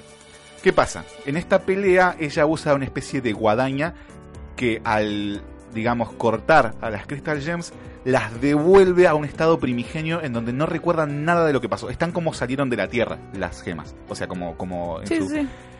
y acá la película se pone muy interesante porque empieza a hacer una reflexión en donde, volviendo a lo que retomaba la serie, cada uno es las experiencias que, que han hecho de uno, que es lo que nos ha pasado con otras personas y la construcción que hemos tenido cada uno. El villano me parece que está muy bien logrado en ese sentido porque viene a traer esa disrupción de que primero los finales no existen, no existen los finales felices, o sea, no, siempre hay algo que hacer. Estoy viendo, es una locura la animación. Y está muy bien animado. O sea, está, es, es superior a lo que se ha visto en la serie. Eh, Esto es animación tradicional, ¿no? No te sabría decir ahí. Eh, supongo que sí. eh, pero está muy, muy bien hecha la villana. Creo que es el gran punto fuerte de esta película. Y se empieza a dar una cuestión de que Steven tiene que ayudar a sus amigas a recordar quiénes son para que vuelvan a ser las personas que eran antes de este incidente. Eh, y acá se da toda la cuestión de, revivir traumas, de revivir eh, eventos que han pasado, de llegar como a esa cuestión de, de qué es lo que motiva a cada personaje. eh, y es es súper filosófico, está, y está todo dentro de una trama eh, bastante aterrizada. La película es un musical, lo cual yo eh, admito, me olvidé cuando empecé a ver la película, me olvidé que era un musical y no soy tan fanático de los musicales, tengo algunos favoritos, pero fue como, ay no, es un musical. Pero a los 5 minutos de película ya me tenía totalmente enganchado, me tenía totalmente adentro, ya que Rebecca Sugar es una gran compositora y si hay una serie que tenía que ser un musical, era Steven Universe. Eh, eh, funciona totalmente bien. Sí, El- que la música no es una excusa, sino que verdaderamente te va contando la historia. Claro. Y bueno, volviendo a la villana, que me parece, insisto, lo más interesante de la película, viene con, también con una cuestión de... ¿Cómo decir? Si bien, por ejemplo, el personaje de Perla representa el amor idealizado y que uno a veces tal vez no puede olvidar, esas relaciones amorosas que uno no termina de superar y que siempre están ahí de fondo, eh, no, no quiero decir molestando, pero moviendo un poco la estantería de, de- de- de la cabeza de uno. Eh, Sí, pueden ir, bien o mal son experiencias vividas. Claro, exactamente. Garnet representa lo que es el amor eh, no, no aceptado socialmente, ya que ella es una fusión, lo cual no está visto bien por su especie. Y Amatista representa el hecho de nacer única y no estar a la par de lo que se espera de uno. Acá Spinel viene a representar lo que es el amor obsesivo. el amor Tóxico. dependiente, el amor tóxico. Porque, eh, sin entrar en spoilers, insisto, eh, le pasó algo muy grave en su pasado. Es totalmente justificable, te diría, su reacción, porque cuando te cuentan lo que le pasó, decís, y sí, maestro, se la hicieron re fea, le pasó algo muy feo. ¿Cómo no va a estar así? ¿Cómo no va a estar así? Eh, lo cual también te ayuda a empatizar mucho con el personaje.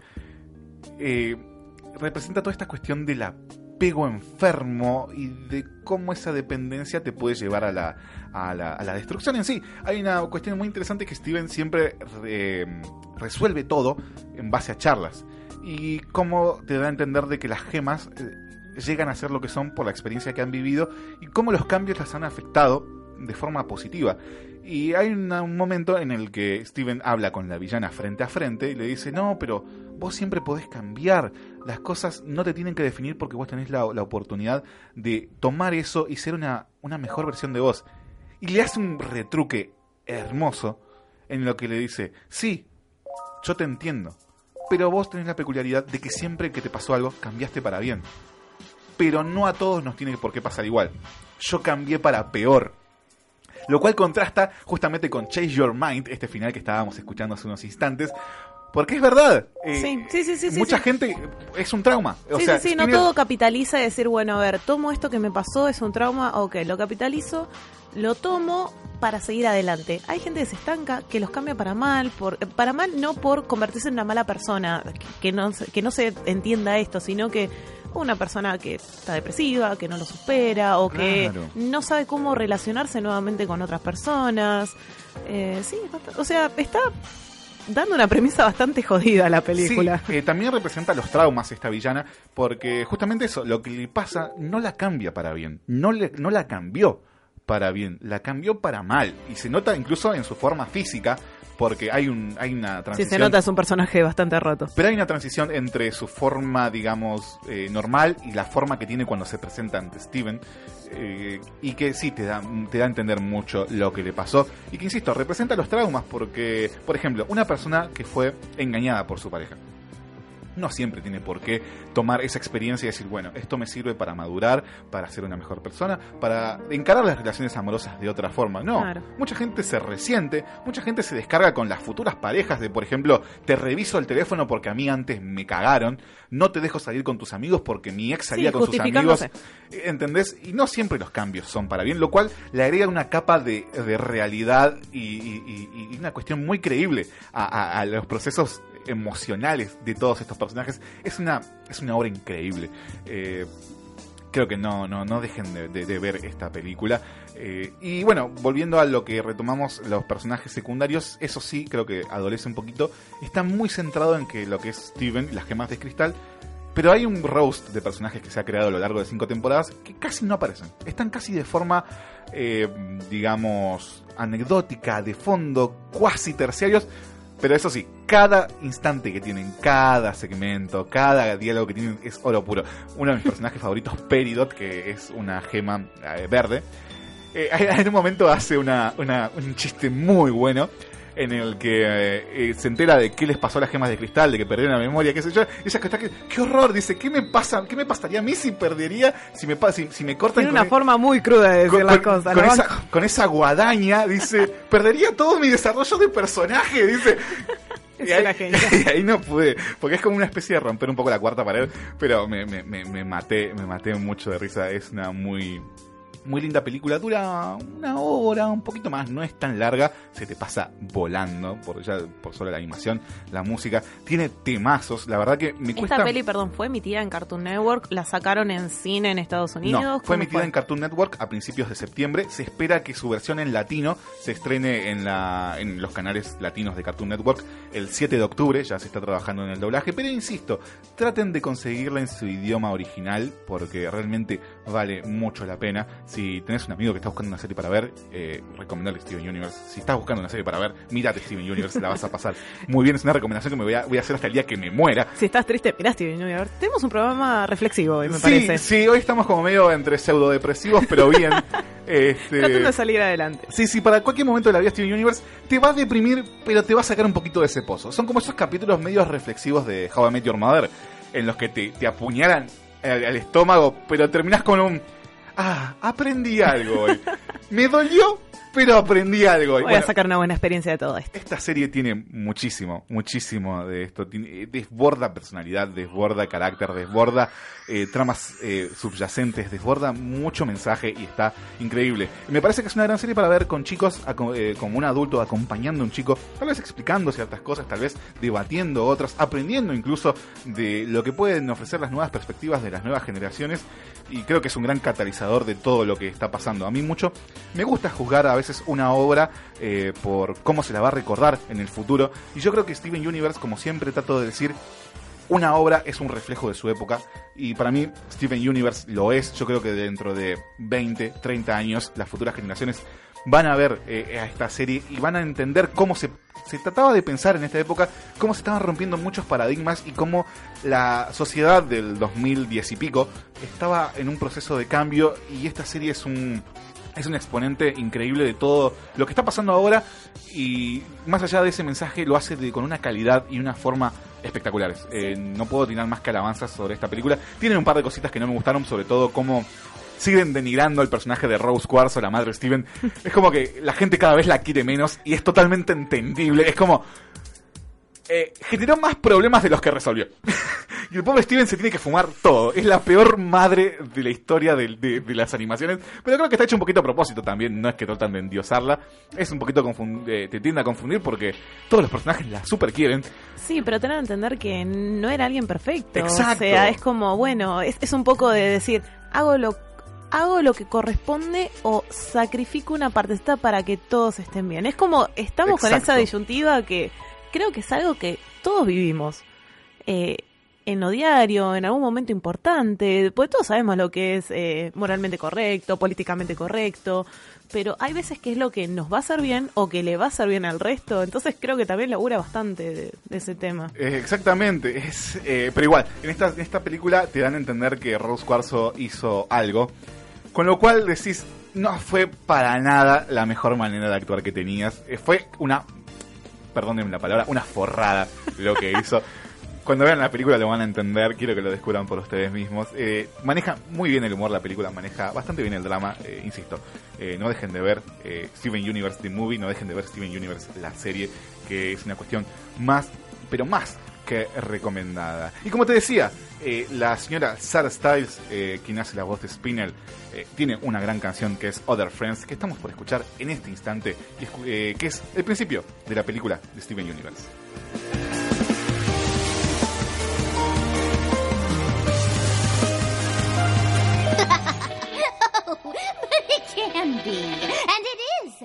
I got a new style and a few new toys that are gonna put an end to your happily ever after once and for all. Whoa, whoa, th- this has got to be a misunderstanding. In case you haven't heard, I've established peace across the. Yeah, yeah, I've heard. I've had your little message to the universe on loop. I just love that part where Pink Diamond spends the rest of her days on this with a bunch of nobodies. That's right, I heard the story over and over again. She is swell to finally meet her other friend. That's right, I heard the story, don't really like how it ends. She is swell to finally meet her other friend. What did she say about me? What did she say? What did you do without me? What did you do? Did you play games without me? What did you play? Did you think all this time that I wouldn't find out about you? Oh, that's right, I heard the story over and over again. She is swell to finally meet her other friend. She's running circles around us. I'm rusty. Give me a break. It really is her. But she can't be serious. You know her, Pearl? Can you tell us who she is? Who am I? Who am I? What are you even saying? I'm the loser of the game. You didn't know you were playing. Let's play another game. This time I got to win. Lives on the line.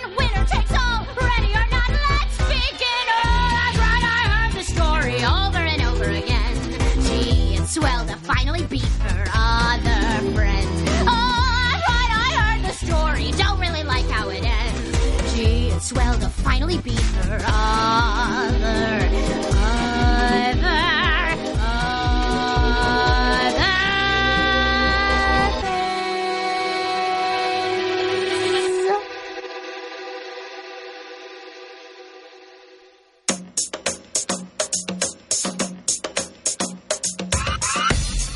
Ahora sí, señores, llega la bomba del día.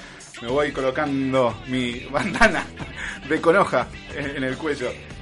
Estamos por hablar de una de las series icónicas, no solo del anime, sino de, de mi vida, inclu- incluso. De nuestra adolescencia. De nuestra Oye, adolescencia. hermano, ¿viste ese estúpido nerd? Exactamente. Si nos hubiesen visto hace un par de años atrás. Estoy hablando de Naruto.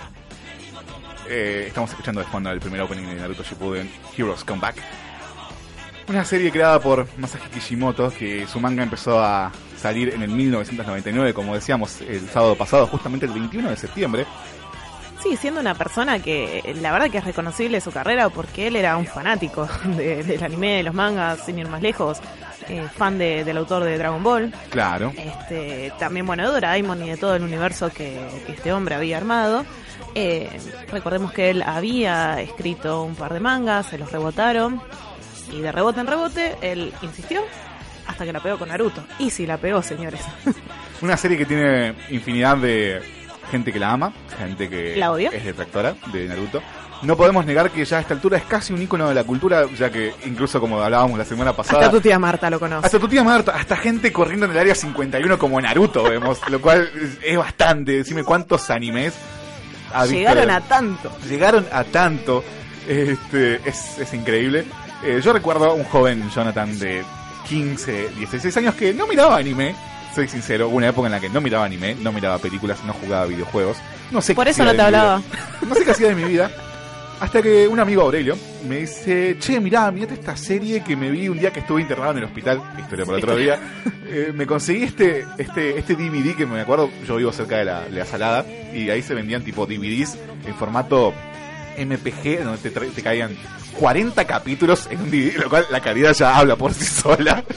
Pero recordemos que era un momento en el cual el internet no era como lo conocíamos ahora, no existían los 100 megas, pero Claro. impensable. Menos, menos por mi barrio. No, era imposible y también no era que se emitían todas estas series así eh, como la encontrás hoy en en Cartoon Network, no existía Netflix.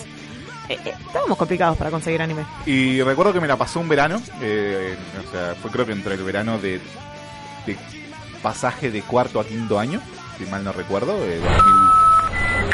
Exacto. Bueno, yo tuve Dial Up hasta el 2012, eh, date cuenta. Eh, en el pasaje más o menos del 2008 al 2009 fue. Y fue un verano que el DVD de casa ardió.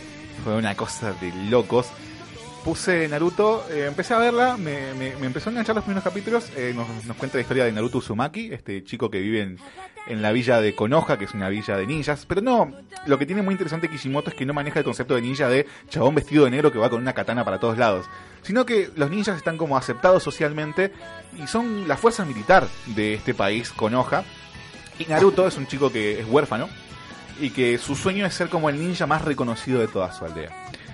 Lo súper interesante, sobre todo de esta primera parte de Naruto, que abo- aborda lo que es la adolescencia temprana de Naruto, creo que Sí, tiene unos tenía 12 años, sí, 12, 13 años. eh, es justamente todo lo que es la perspectiva de discriminación que maneja, ya que Naruto es un paria social. Eh, tampoco es el pibe más fuerte de la serie, lo cual es para, para ese entonces para mí era muy interesante porque estaba acostumbrado a ver series como Dragon Ball en donde Goku siempre era el más fuerte. No, acá tenemos un chico que, descolocado de todo, digamos, eh, no era el más fuerte, era bastante torpe, eh, era un niño. Eh, hay algo muy, muy tierno que tenías que, por ejemplo, en el primer capítulo él siempre está como haciendo vandalismo en esta aldea, Sí. pin- pintando estatuas o lo que sea, porque busca llamar la atención de alguna figura paterna, te rompe el alma. Sí, sí, sí, sí, sí, sí, sí. y, y lo castigan y le dicen, che, hasta que, hasta que no termines de limpiar esto, no te vas a tu casa. Y él le tiene una frase que le dice, ah, como si alguien me estuviera esperando. Y vos decís, no, no. madre, boludo. No, no, te deja mal. Te, te- te parte el alma. Te explican que Naruto es mal visto por toda la sociedad porque hace muchos años en esta aldea Konoha ser incomprendido. atacó un, un demonio, un zorro de nueve colas, y que para detener esta destrucción lo encerraron dentro del cuerpo de Naruto. Pero Naruto no sabe nada. Entonces toda la gente no puede decirle quién es, o sea, qué es lo que tiene dentro de su cuerpo, pero lo excluye socialmente. Lo ven como un peligro, como un demonio, como un paria. De acá se va dando una, una, una dinámica muy interesante con sus amigos, porque él está en la Academia Ninja, Insisto, le- los primeros capítulos te insisten que Naruto es el peor de la generación. El tipo no sabe hacer dos técnicas ninjas. Y lo emparejan con su rival de toda la vida, Sasuke Uchiha, que es el pibe lindo de la, de la escuela, de El la pibe academia. lindo, serio, que se sienta ahí al fondo de todo, el que sabe todo. el que le sale todo bien, el que las minas están todas muertas con él, incluso el interés amoroso de Naruto Sakura está enamorada de Sasuke. Y los juntan estos tres en un equipo para hacer misiones para la aldea em, eh, con la supervisión de su maestro Kakashi. Mejor personaje tiene esa serie. Eh, en esta dinámica se forma lo que es el Team 7 o el Grupo 7, que está conformado por Naruto, Sasuke, Sakura y Kakashi. Y salen a hacer misiones, eh, lo cual vendría a ser, digamos, la primera saga grande de Naruto, que es la saga de El País de las Olas. Digamos donde- que ellos no van a un secundario normal, sino que van a un secundario, una escuela ninja, Claro. que es a lo que la mayoría aspira. O sea, tenés ninjas médicos, ninjas que, bueno, van a la guerra. y- y- o sea, tu futuro es ser un ninja. Sí, lo que tiene muy interesante es que a priori te presenta un mundo que es súper vasto y que de a poco eh, te daba muchas ganas de descubrir cuál era el mundo ninja. Porque, insisto, Naruto estaba como en el fondo de todos y el camino que él recorría hacia arriba era el camino del espectador y básicamente vos crecías dentro de este mundo junto con Naruto. Lo cual era muy interesante. Hasta mi viejo se enganchó con Naruto. ¿Entendés? O sea, date una idea. La primera saga de lo que es el País de las Horas abarca entre el capítulo 1 y el 19, en donde vemos el primer eh, la primera cuestión que tiene Naruto que es básicamente termina evangelizando a casi todos sus, sus- sus- sus villanos.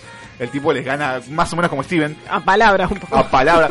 Te, te va a cagar a piñas. Eso no lo dudes, porque Naruto va creciendo en cuanto a fuerza y habilidades, pero eh, va ganando este, en cuanto eh, a, a labia, que es lo que más sobresale. Es un momento medio Disney que el tipo quiere hacerte creer que vos sos bueno, que vos podés salir adelante y que Sí, ese sí. camino no es el Y correcto. que, que vos podés ser el asesino más despiadado del mundo, haber matado bebés, secuestrado gente, eh, torturado, todo por plata, pero viene Naruto, te habla y te vas a caer a las lágrimas porque sí.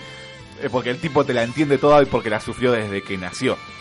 Después de esta saga se viene, para mí, mi saga favorita de la primera parte de Naruto, que son los exámenes Chunin, que abarcan entre los capítulos 20 y 67, en donde al Team 7 le ofrecen una prueba para ascender de categoría dentro de esta villa, que se tiene que pelear contra otros grupitos de con igual de experiencia, y te, presentan un, un cast de personajes inmenso en donde todos tienen un montón de personalidad, habilidades increíbles. Eh, es muy es muy creativo Kishimoto a la hora de presentar habilidades para los personajes. Porque se manejan con el concepto de lo que es el chakra, que vendría a ser como el ki en Dragon Ball o el cosmos en Caballero del Zodiaco, pero a partir de esa energía vital puede pasar cualquier cosa. Eh, es, eh, es- está muy bien. Y acá la serie se empieza a poner un poquito oscura porque empezamos a conocer un poquito el trasfondo de, por ejemplo, Sasuke Uchiha. Que Claro, es- eh, eh, esa familia tan misteriosa que, que nos presentan y todo ese pasado medio que no entendemos qué le pasa a Sasuke en realidad en un principio. Claro. Y bueno, esta, esta saga termina con la muerte del ninja más importante de esta aldea, el Hokage. Y con Konoha casi destruida. No tanto, pero bien. Lo cual también me hace recordar que lo que tiene sobre todo el manga es que Kishimoto le mete un detalle muy lindo, es que la arquitectura de Konoha está muy bien diseñada en el sentido del estilo de vida que tenían. Vos ves, y son casi todas casas de madera, eh, casi provisorias, te llegaría a decir, donde los tubos de gas están todos por afuera, los caños de agua por afuera, lo que te habla de una inestabilidad en el hecho de que un ciudadano de Konoha va a decir, ¿para qué me voy a hacer una mansión si en un par de años va a venir un loco, la va a volar a la mierda y voy a tener que empezar de vuelta? Sí, un mundo lleno de guerras. Claro, lo cual a partir de que la serie empieza a crecer, te vas dando cuenta de que la aldea va como asentándose y va cambiando incluso la arquitectura. Es un detalle precioso que tiene la serie, que ya en su secuela Boruto, que, que viene a hablarnos como ahí tenés una gran ciudad. 30 años después, hay shoppings, hay McDonald's, hay eh, la sociedad ha cambiado terriblemente. Después tenemos, eh, bueno, después de la destrucción de Konoha, tenemos la saga de la búsqueda de la nueva Hokage que, que vendría a presentar, que bueno, nos introducen al, al primer gran maestro de Naruto, aparte de Kakashi, eh, que es Hidaya. Otro gran personaje. para Un mí. gran personaje, sí, sí, sí, sí. Eh, y bueno, esta saga termina con Tsunade incorporándose para dirigir esta aldea. Y después viene lo que vendría a ser el parteaguas de Naruto, que es la misión de rescate a Sasuke. Que vendrían a ser entre el capítulo Que 107 ahí tenemos y todos los opening y 135 los de Sakura rezando un poco más. Claro, ¿por qué? Porque Sasuke, en base a lo que le pasa en las pruebas Chunin, decide básicamente hacerse malo, irse de la villa y ofrecerle su cuerpo a un villano con tal de que él se vengue de una persona que él quería, que Sasuke quería vengarse. Naruto, obviamente, a esta altura considera a Sasuke su mejor amigo porque entiende que él pasó por los mismos dolores que él. Va a buscarlo con un grupo de amiguitos, lo cual es bastante debatible porque es como tenés un poderío militar de una villa entera y mandás a los pibes más inexpertos del mundo. Fíjate lo que haces. Eh, Y aparte teniendo en cuenta ¿sabes? que era una bomba de tiempo. Claro. Porque después cuando empiezan a explicar lo del tema del, del poder de los Uchiha, todo el, el contexto del Sharingan y demás, es como, loco, se pide. Incluso Naruto era una bomba de tiempo. Naruto Sí. tenía el, el demonio adentro que era como el arma más poderosa de Konoha y lo deja irse solo de la villa. Sí, sabiendo de que el pibe le puede decir algo, le salta el, el zorro adentro y chao, se pudre todo. Claro, tal cual. También está como esta dinámica de que Naruto cada vez que pierde el control, el zorro toma el control de su cuerpo y es como que eventualmente cada vez va a ir tomando más posesión de él y más seguido. Sí, que va a ser una gran Steven Universe que Naruto con palabras va a tratar de hacerse amigo de Kyuubi. Obviamente. Naruto pierde en esta en esta misión de rescate, Sasuke se termina yendo, pe- pelea con Naruto, Sasuke y Naruto una gran pelea en la que Sasuke gana y se va Es la pelea que están en... en ¿cómo se en la cascada. En la cascada, ¿no? Sí, sí, sí, sí. Eh, y acá se da una cuestión de que mm, se da por 110 capítulos una cuestión de que empieza algo que caracteriza mucho a la serie de Naruto, sobre todo el anime, ¿Los rellenos? el relleno de Naruto. Sí. Por lo cual en internet, eh, el relleno fue una de las cuestiones por las cuales yo abandoné el anime. Tarde, porque me vi mucho relleno en el proceso. Que para el que no sabe, el relleno es como el manga va publicando una historia, pero el anime va mucho más rápido siempre que adapta. Entonces tiene que meter capítulos de relleno para no alcanzar la historia del manga. Pero ¿qué pasa? Aprovecharon este parteaguas en donde termina la saga de Naruto niño, que pa- después pasa a ser Naruto adolescente, Naruto Shippuden, y metieron 120 capítulos de relleno. O sea, más de dos años de relleno en términos de ver un capítulo por semana. Porque recordemos que estas cosas salen por semana. De hecho, si hay gente que hoy en día quiere empezar a ver Naruto desde cero, la mayoría de los blogs te están diciendo, mirate de tal a tal capítulo, estos capítulos sí, este medio que vale la pena. Por lo cual. menos hoy en día no tenés que pasar por ese sufrimiento. Nosotros nos comimos casi todos los rellenos. Era un- Yo me acuerdo que veía los DVD y decía, esto no conduce a nada. Yo me acuerdo, no, eh, yo me acuerdo que había leído la revista Láser en su momento que salía eh, de parte de la editorial Sí. Ibrea, en donde habían explicado que en una entrevista Masashi Kishimoto había dicho que eh, los rellenos iban a tener cierta influencia en lo que vendría a ser la trama de Shippuden. Jamás No, en la no, fucking no, no, vida no, no, no, pasó. no, no, no. Me comí 150 capítulos No, no, al es- repedo. La verdad que nos vio la cara a todos los idiotas que estábamos. Concha de su madre a todos. No, no, no, no. Es, es- es- encima es un capítulo peor que el otro. Mal escrito. Todos ladrones, delincuentes. Vuelvo a hacer la comparación con Kingdom Hearts diciendo que para entender la historia tenías que jugar el juego de PC, el de Nintendo, el de no sé qué, el no sé cuánto, el que tenía tu tía Marta. No, Bueno, ponele que ahí vos decís, bueno, va a tener va a tener influencias. Bueno, está bien. Juego los juegos. Pero acá yo me vi, por ejemplo, todos los episodios de relleno. No tuve una fucking ver no, que nada, nada, con. nada, nada. Encima eran misiones re estúpidas. Sí, vamos a hablar con mucho odio. No, no, porque por lo menos me metes un personaje nuevo, alguna tramita. Era misión un poco más bajar un gato del árbol. Claro, tal cual, tal cual. No había uno que era Sí, sí, sí, al principio de la serie. Pero esa era canon, ese es canon. Este, mm, lo cual, bueno, esto es algo de lo que mucha gente se, se agarra para ser detractora de Naruto, es que si tienen demasiado relleno. que los bancamos, pero bueno, si lo sacas a ese a esa metida de pata de 110 capítulos, eh, es una gran Sí, serie. si la ves sin relleno es una serie potable, tiene sus fallas igual. Eh, después se presenta lo que es Naruto Shippuden, donde ya la trama se pone un poquito más adulta. Eh, Naruto vuelve a la villa después de ausentarse, de ausentarse dos años. Tengo que confesar que no terminé de ver Shippuden. Sé cómo termina Naruto y demás, pero te juro que se me hizo como... Me encontré con un muro en el cual no pude avanzar. No, Shippuden es interesantísima. Eh, igual, insisto, para mí la mejor parte de Naruto es Naruto, Naruto a secas. Pero acá se da toda esta trama adolescente en donde ya hay gente que quiere cazar a Naruto, Sasuke está en la suya, Naruto quiere traerlo de vuelta a la villa. Se da una dinámica también un poco cansina en donde todo el tiempo está Naruto tratando de traer a Sasuke de vuelta. Y es como, ya, chabón, déjalo, si no quiere, no quiere. O sea, basta. No, y, recicla- y reciclando al villano de que venimos arrastrando de que son chiquitos. Claro, eh, igual van agregándose otros villanos. No, por supuesto, y grandes villanos, pero ya es como que reciclar sobre lo mismo era como que, oye, ya mátalo de una buena vez. Claro, es complicado. Eh, pero bueno, eh, se van agregando una cantidad increíble de personajes, pero a, su- a la vez se van sacando muchos otros personajes. Qué manera de sacar los personajes. Es como que personajes a los que antes se le daba mucha... Ahí se convirtió medio en God. No te encariñes con nadie porque... No, no, no, olvídate. Eh, pero o sea, se, sa- se le da, se le saca mucha importancia a personajes que eran vitales dentro de, de la serie. Entonces, es como que decís, ¿qué pasó con toda la construcción que me hiciste antes, Kishimoto? Eh, empieza como a pecar mucho también del hecho de que las peleas dejan de ser tan cerebrales, porque al principio en Naruto eran peleas muy inteligentes de no porque vos seas más fuerte que yo me vas a ganar, porque yo tengo esta forma de manejar mis poderes y no siempre vas a tener la de ganar. Sí, empezamos a aplicar una lógica medio Boku no Hero cuando Deku tiene que usar mucho la cabeza para poder ganar. Pero después y nos se- interesa ver eso. Después se, se lava un poquito eso porque se pone un poquito Dragon Balliano en el hecho de Sí, que de piña, piña, piña, piña. piña sí. y a ver quién grita más fuerte y a ver quién tira la- el poder más grande y por Sí, más de que la trama evolucione las peleas que es lo que bas- más- básicamente sostienen un shonen porque Naruto es un shonen eh, Pero tenés forma de hacer un Johnny inteligente, sin tanta piña, tanto tanto griterío. Yakuzo con Onero es un shonen y no tiene ni una pelea casi en su primera temporada después sí tranqui. Sí, bueno, pero no, no es Naruto y sin embargo es... Ah, por favor, ¿cómo sufrí con Yakusoku? Sí, sí, sí, aparte. Eh, algo que rescato mucho de esta serie eh, son los openings y los endings. Tiene una banda sonora del recontrapalo. Está buenísima. Algo que me gustaba mucho en- cuando empecé a leer solamente el manga era ver los openings que iban saliendo porque te recapitulan muy bien lo que es la serie. Sí, cuando los entendés, entendiste que te explicaron todo en un opening. Sí, o sí. casi todo, está y, bueno. y tiene, tiene sobra. Creo que la primera versión de Naruto tiene 12 openings y Naruto Shippuden tiene 20. Así que tenés 32 openings que te cuentan la historia.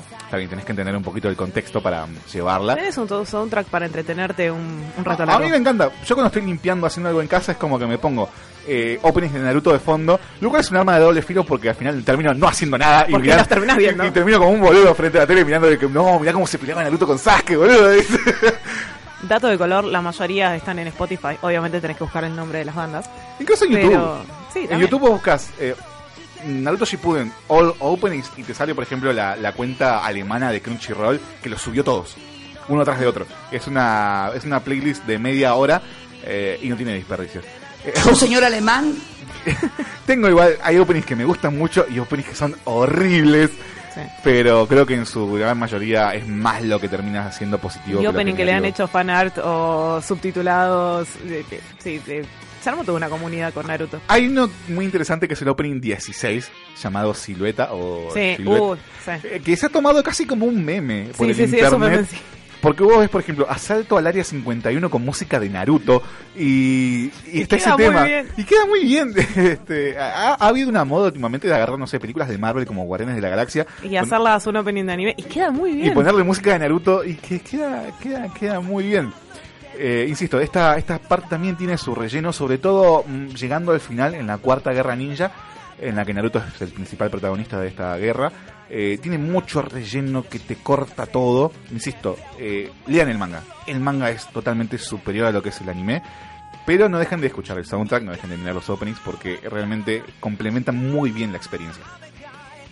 Es una, una gran serie. Creo que en ese tiempo todo el mundo estaba como buscando el gran sucesor de Dragon Ball. Eh, One Piece no lo pudo hacer por una cuestión de que si bien en Japón y en el resto del mundo en lo que es eh, el ámbito friki ha pegado muy zarpado y incluso yo me animo a decir que es el mejor shonen eh, actualmente o si está entre los mejores tres Pero ¿por qué no trascendió tanto como Naruto? Siendo que todavía está en emisión. ¿Por qué no ha calado?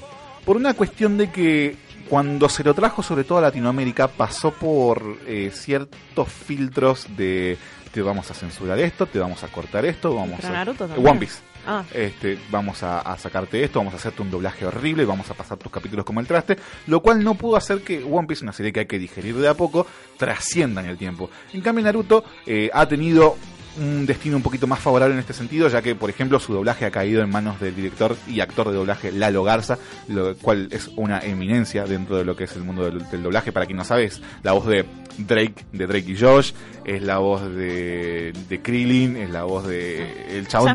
Es la voz de Elmo, ¿entendés? Eh, el chabón tiene mucho laburo encima, sabe lo que hace, le gusta la serie sobre todo, cuando se nota cuando alguien hace algo con, con mucho amor, eh, está, está, está puesto.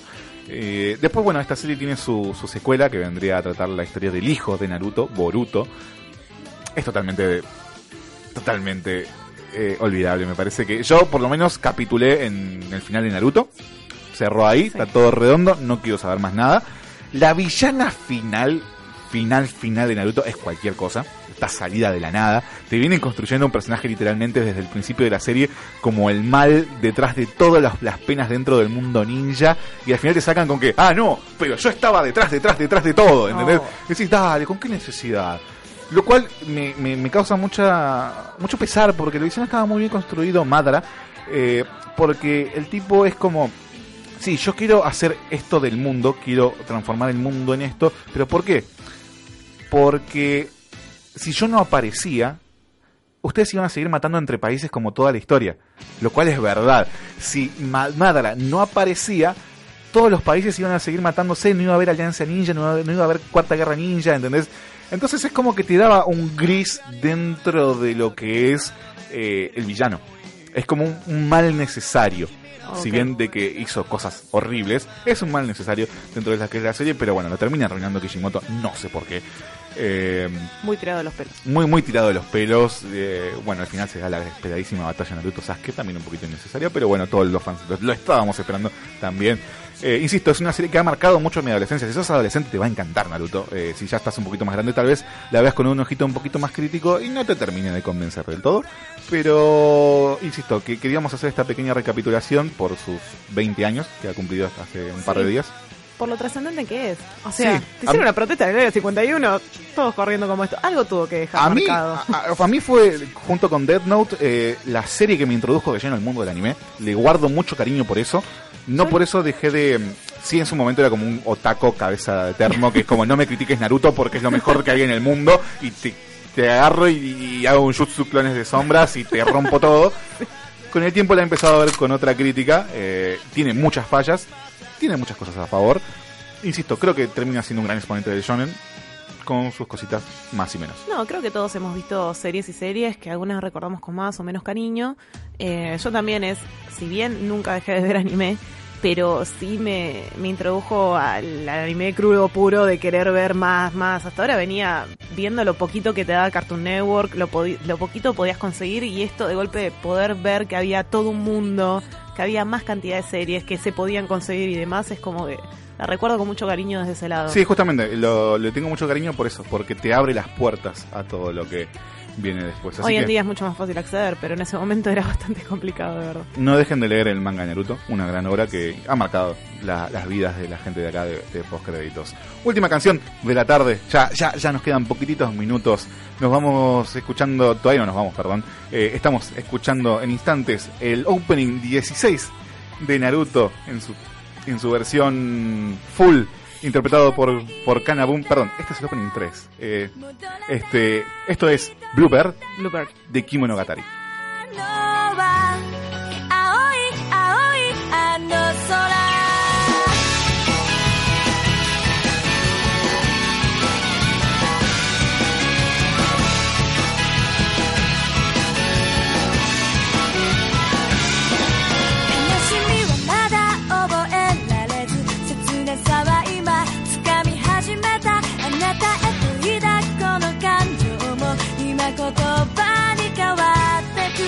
道なる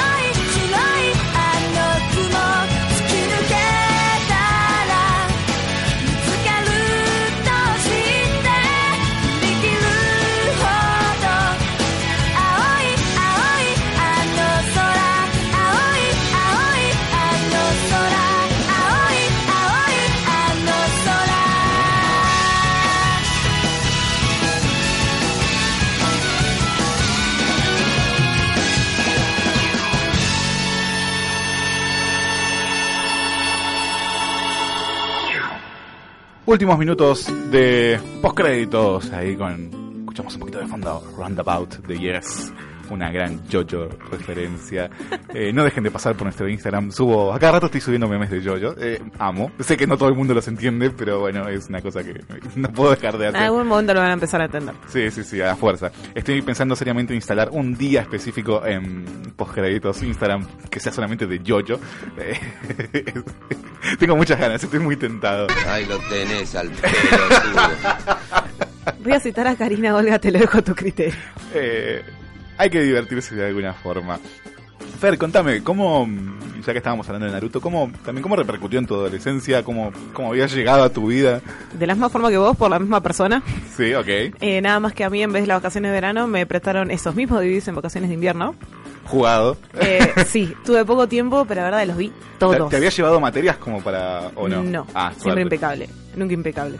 Porque lo tenía que decir. Eh, no, de esa manera. Y la verdad que sí, es una serie que recuerdo con muchísimo cariño. Y el Team 7 significa mucho para mí, de alguna manera. Eso sí, eh, ha marcado mucho a todos, creo que lo que lo han visto. Para bien y para mal. También. Nos ha dejado medio, medio trulados un poco.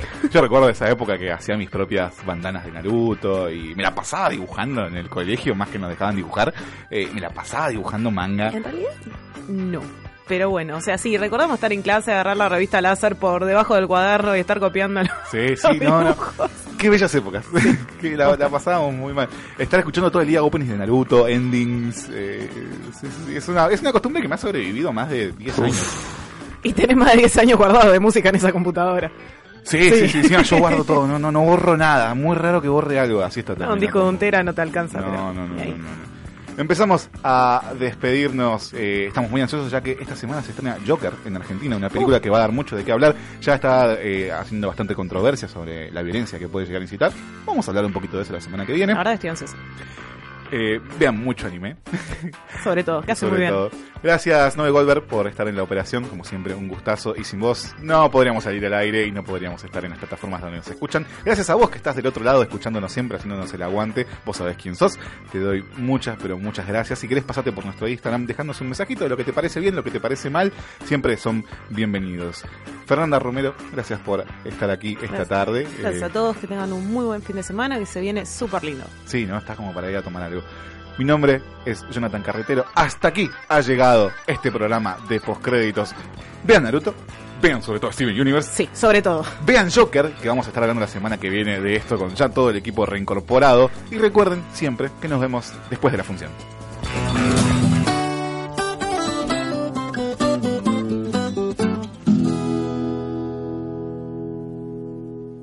Bueno, se acabó.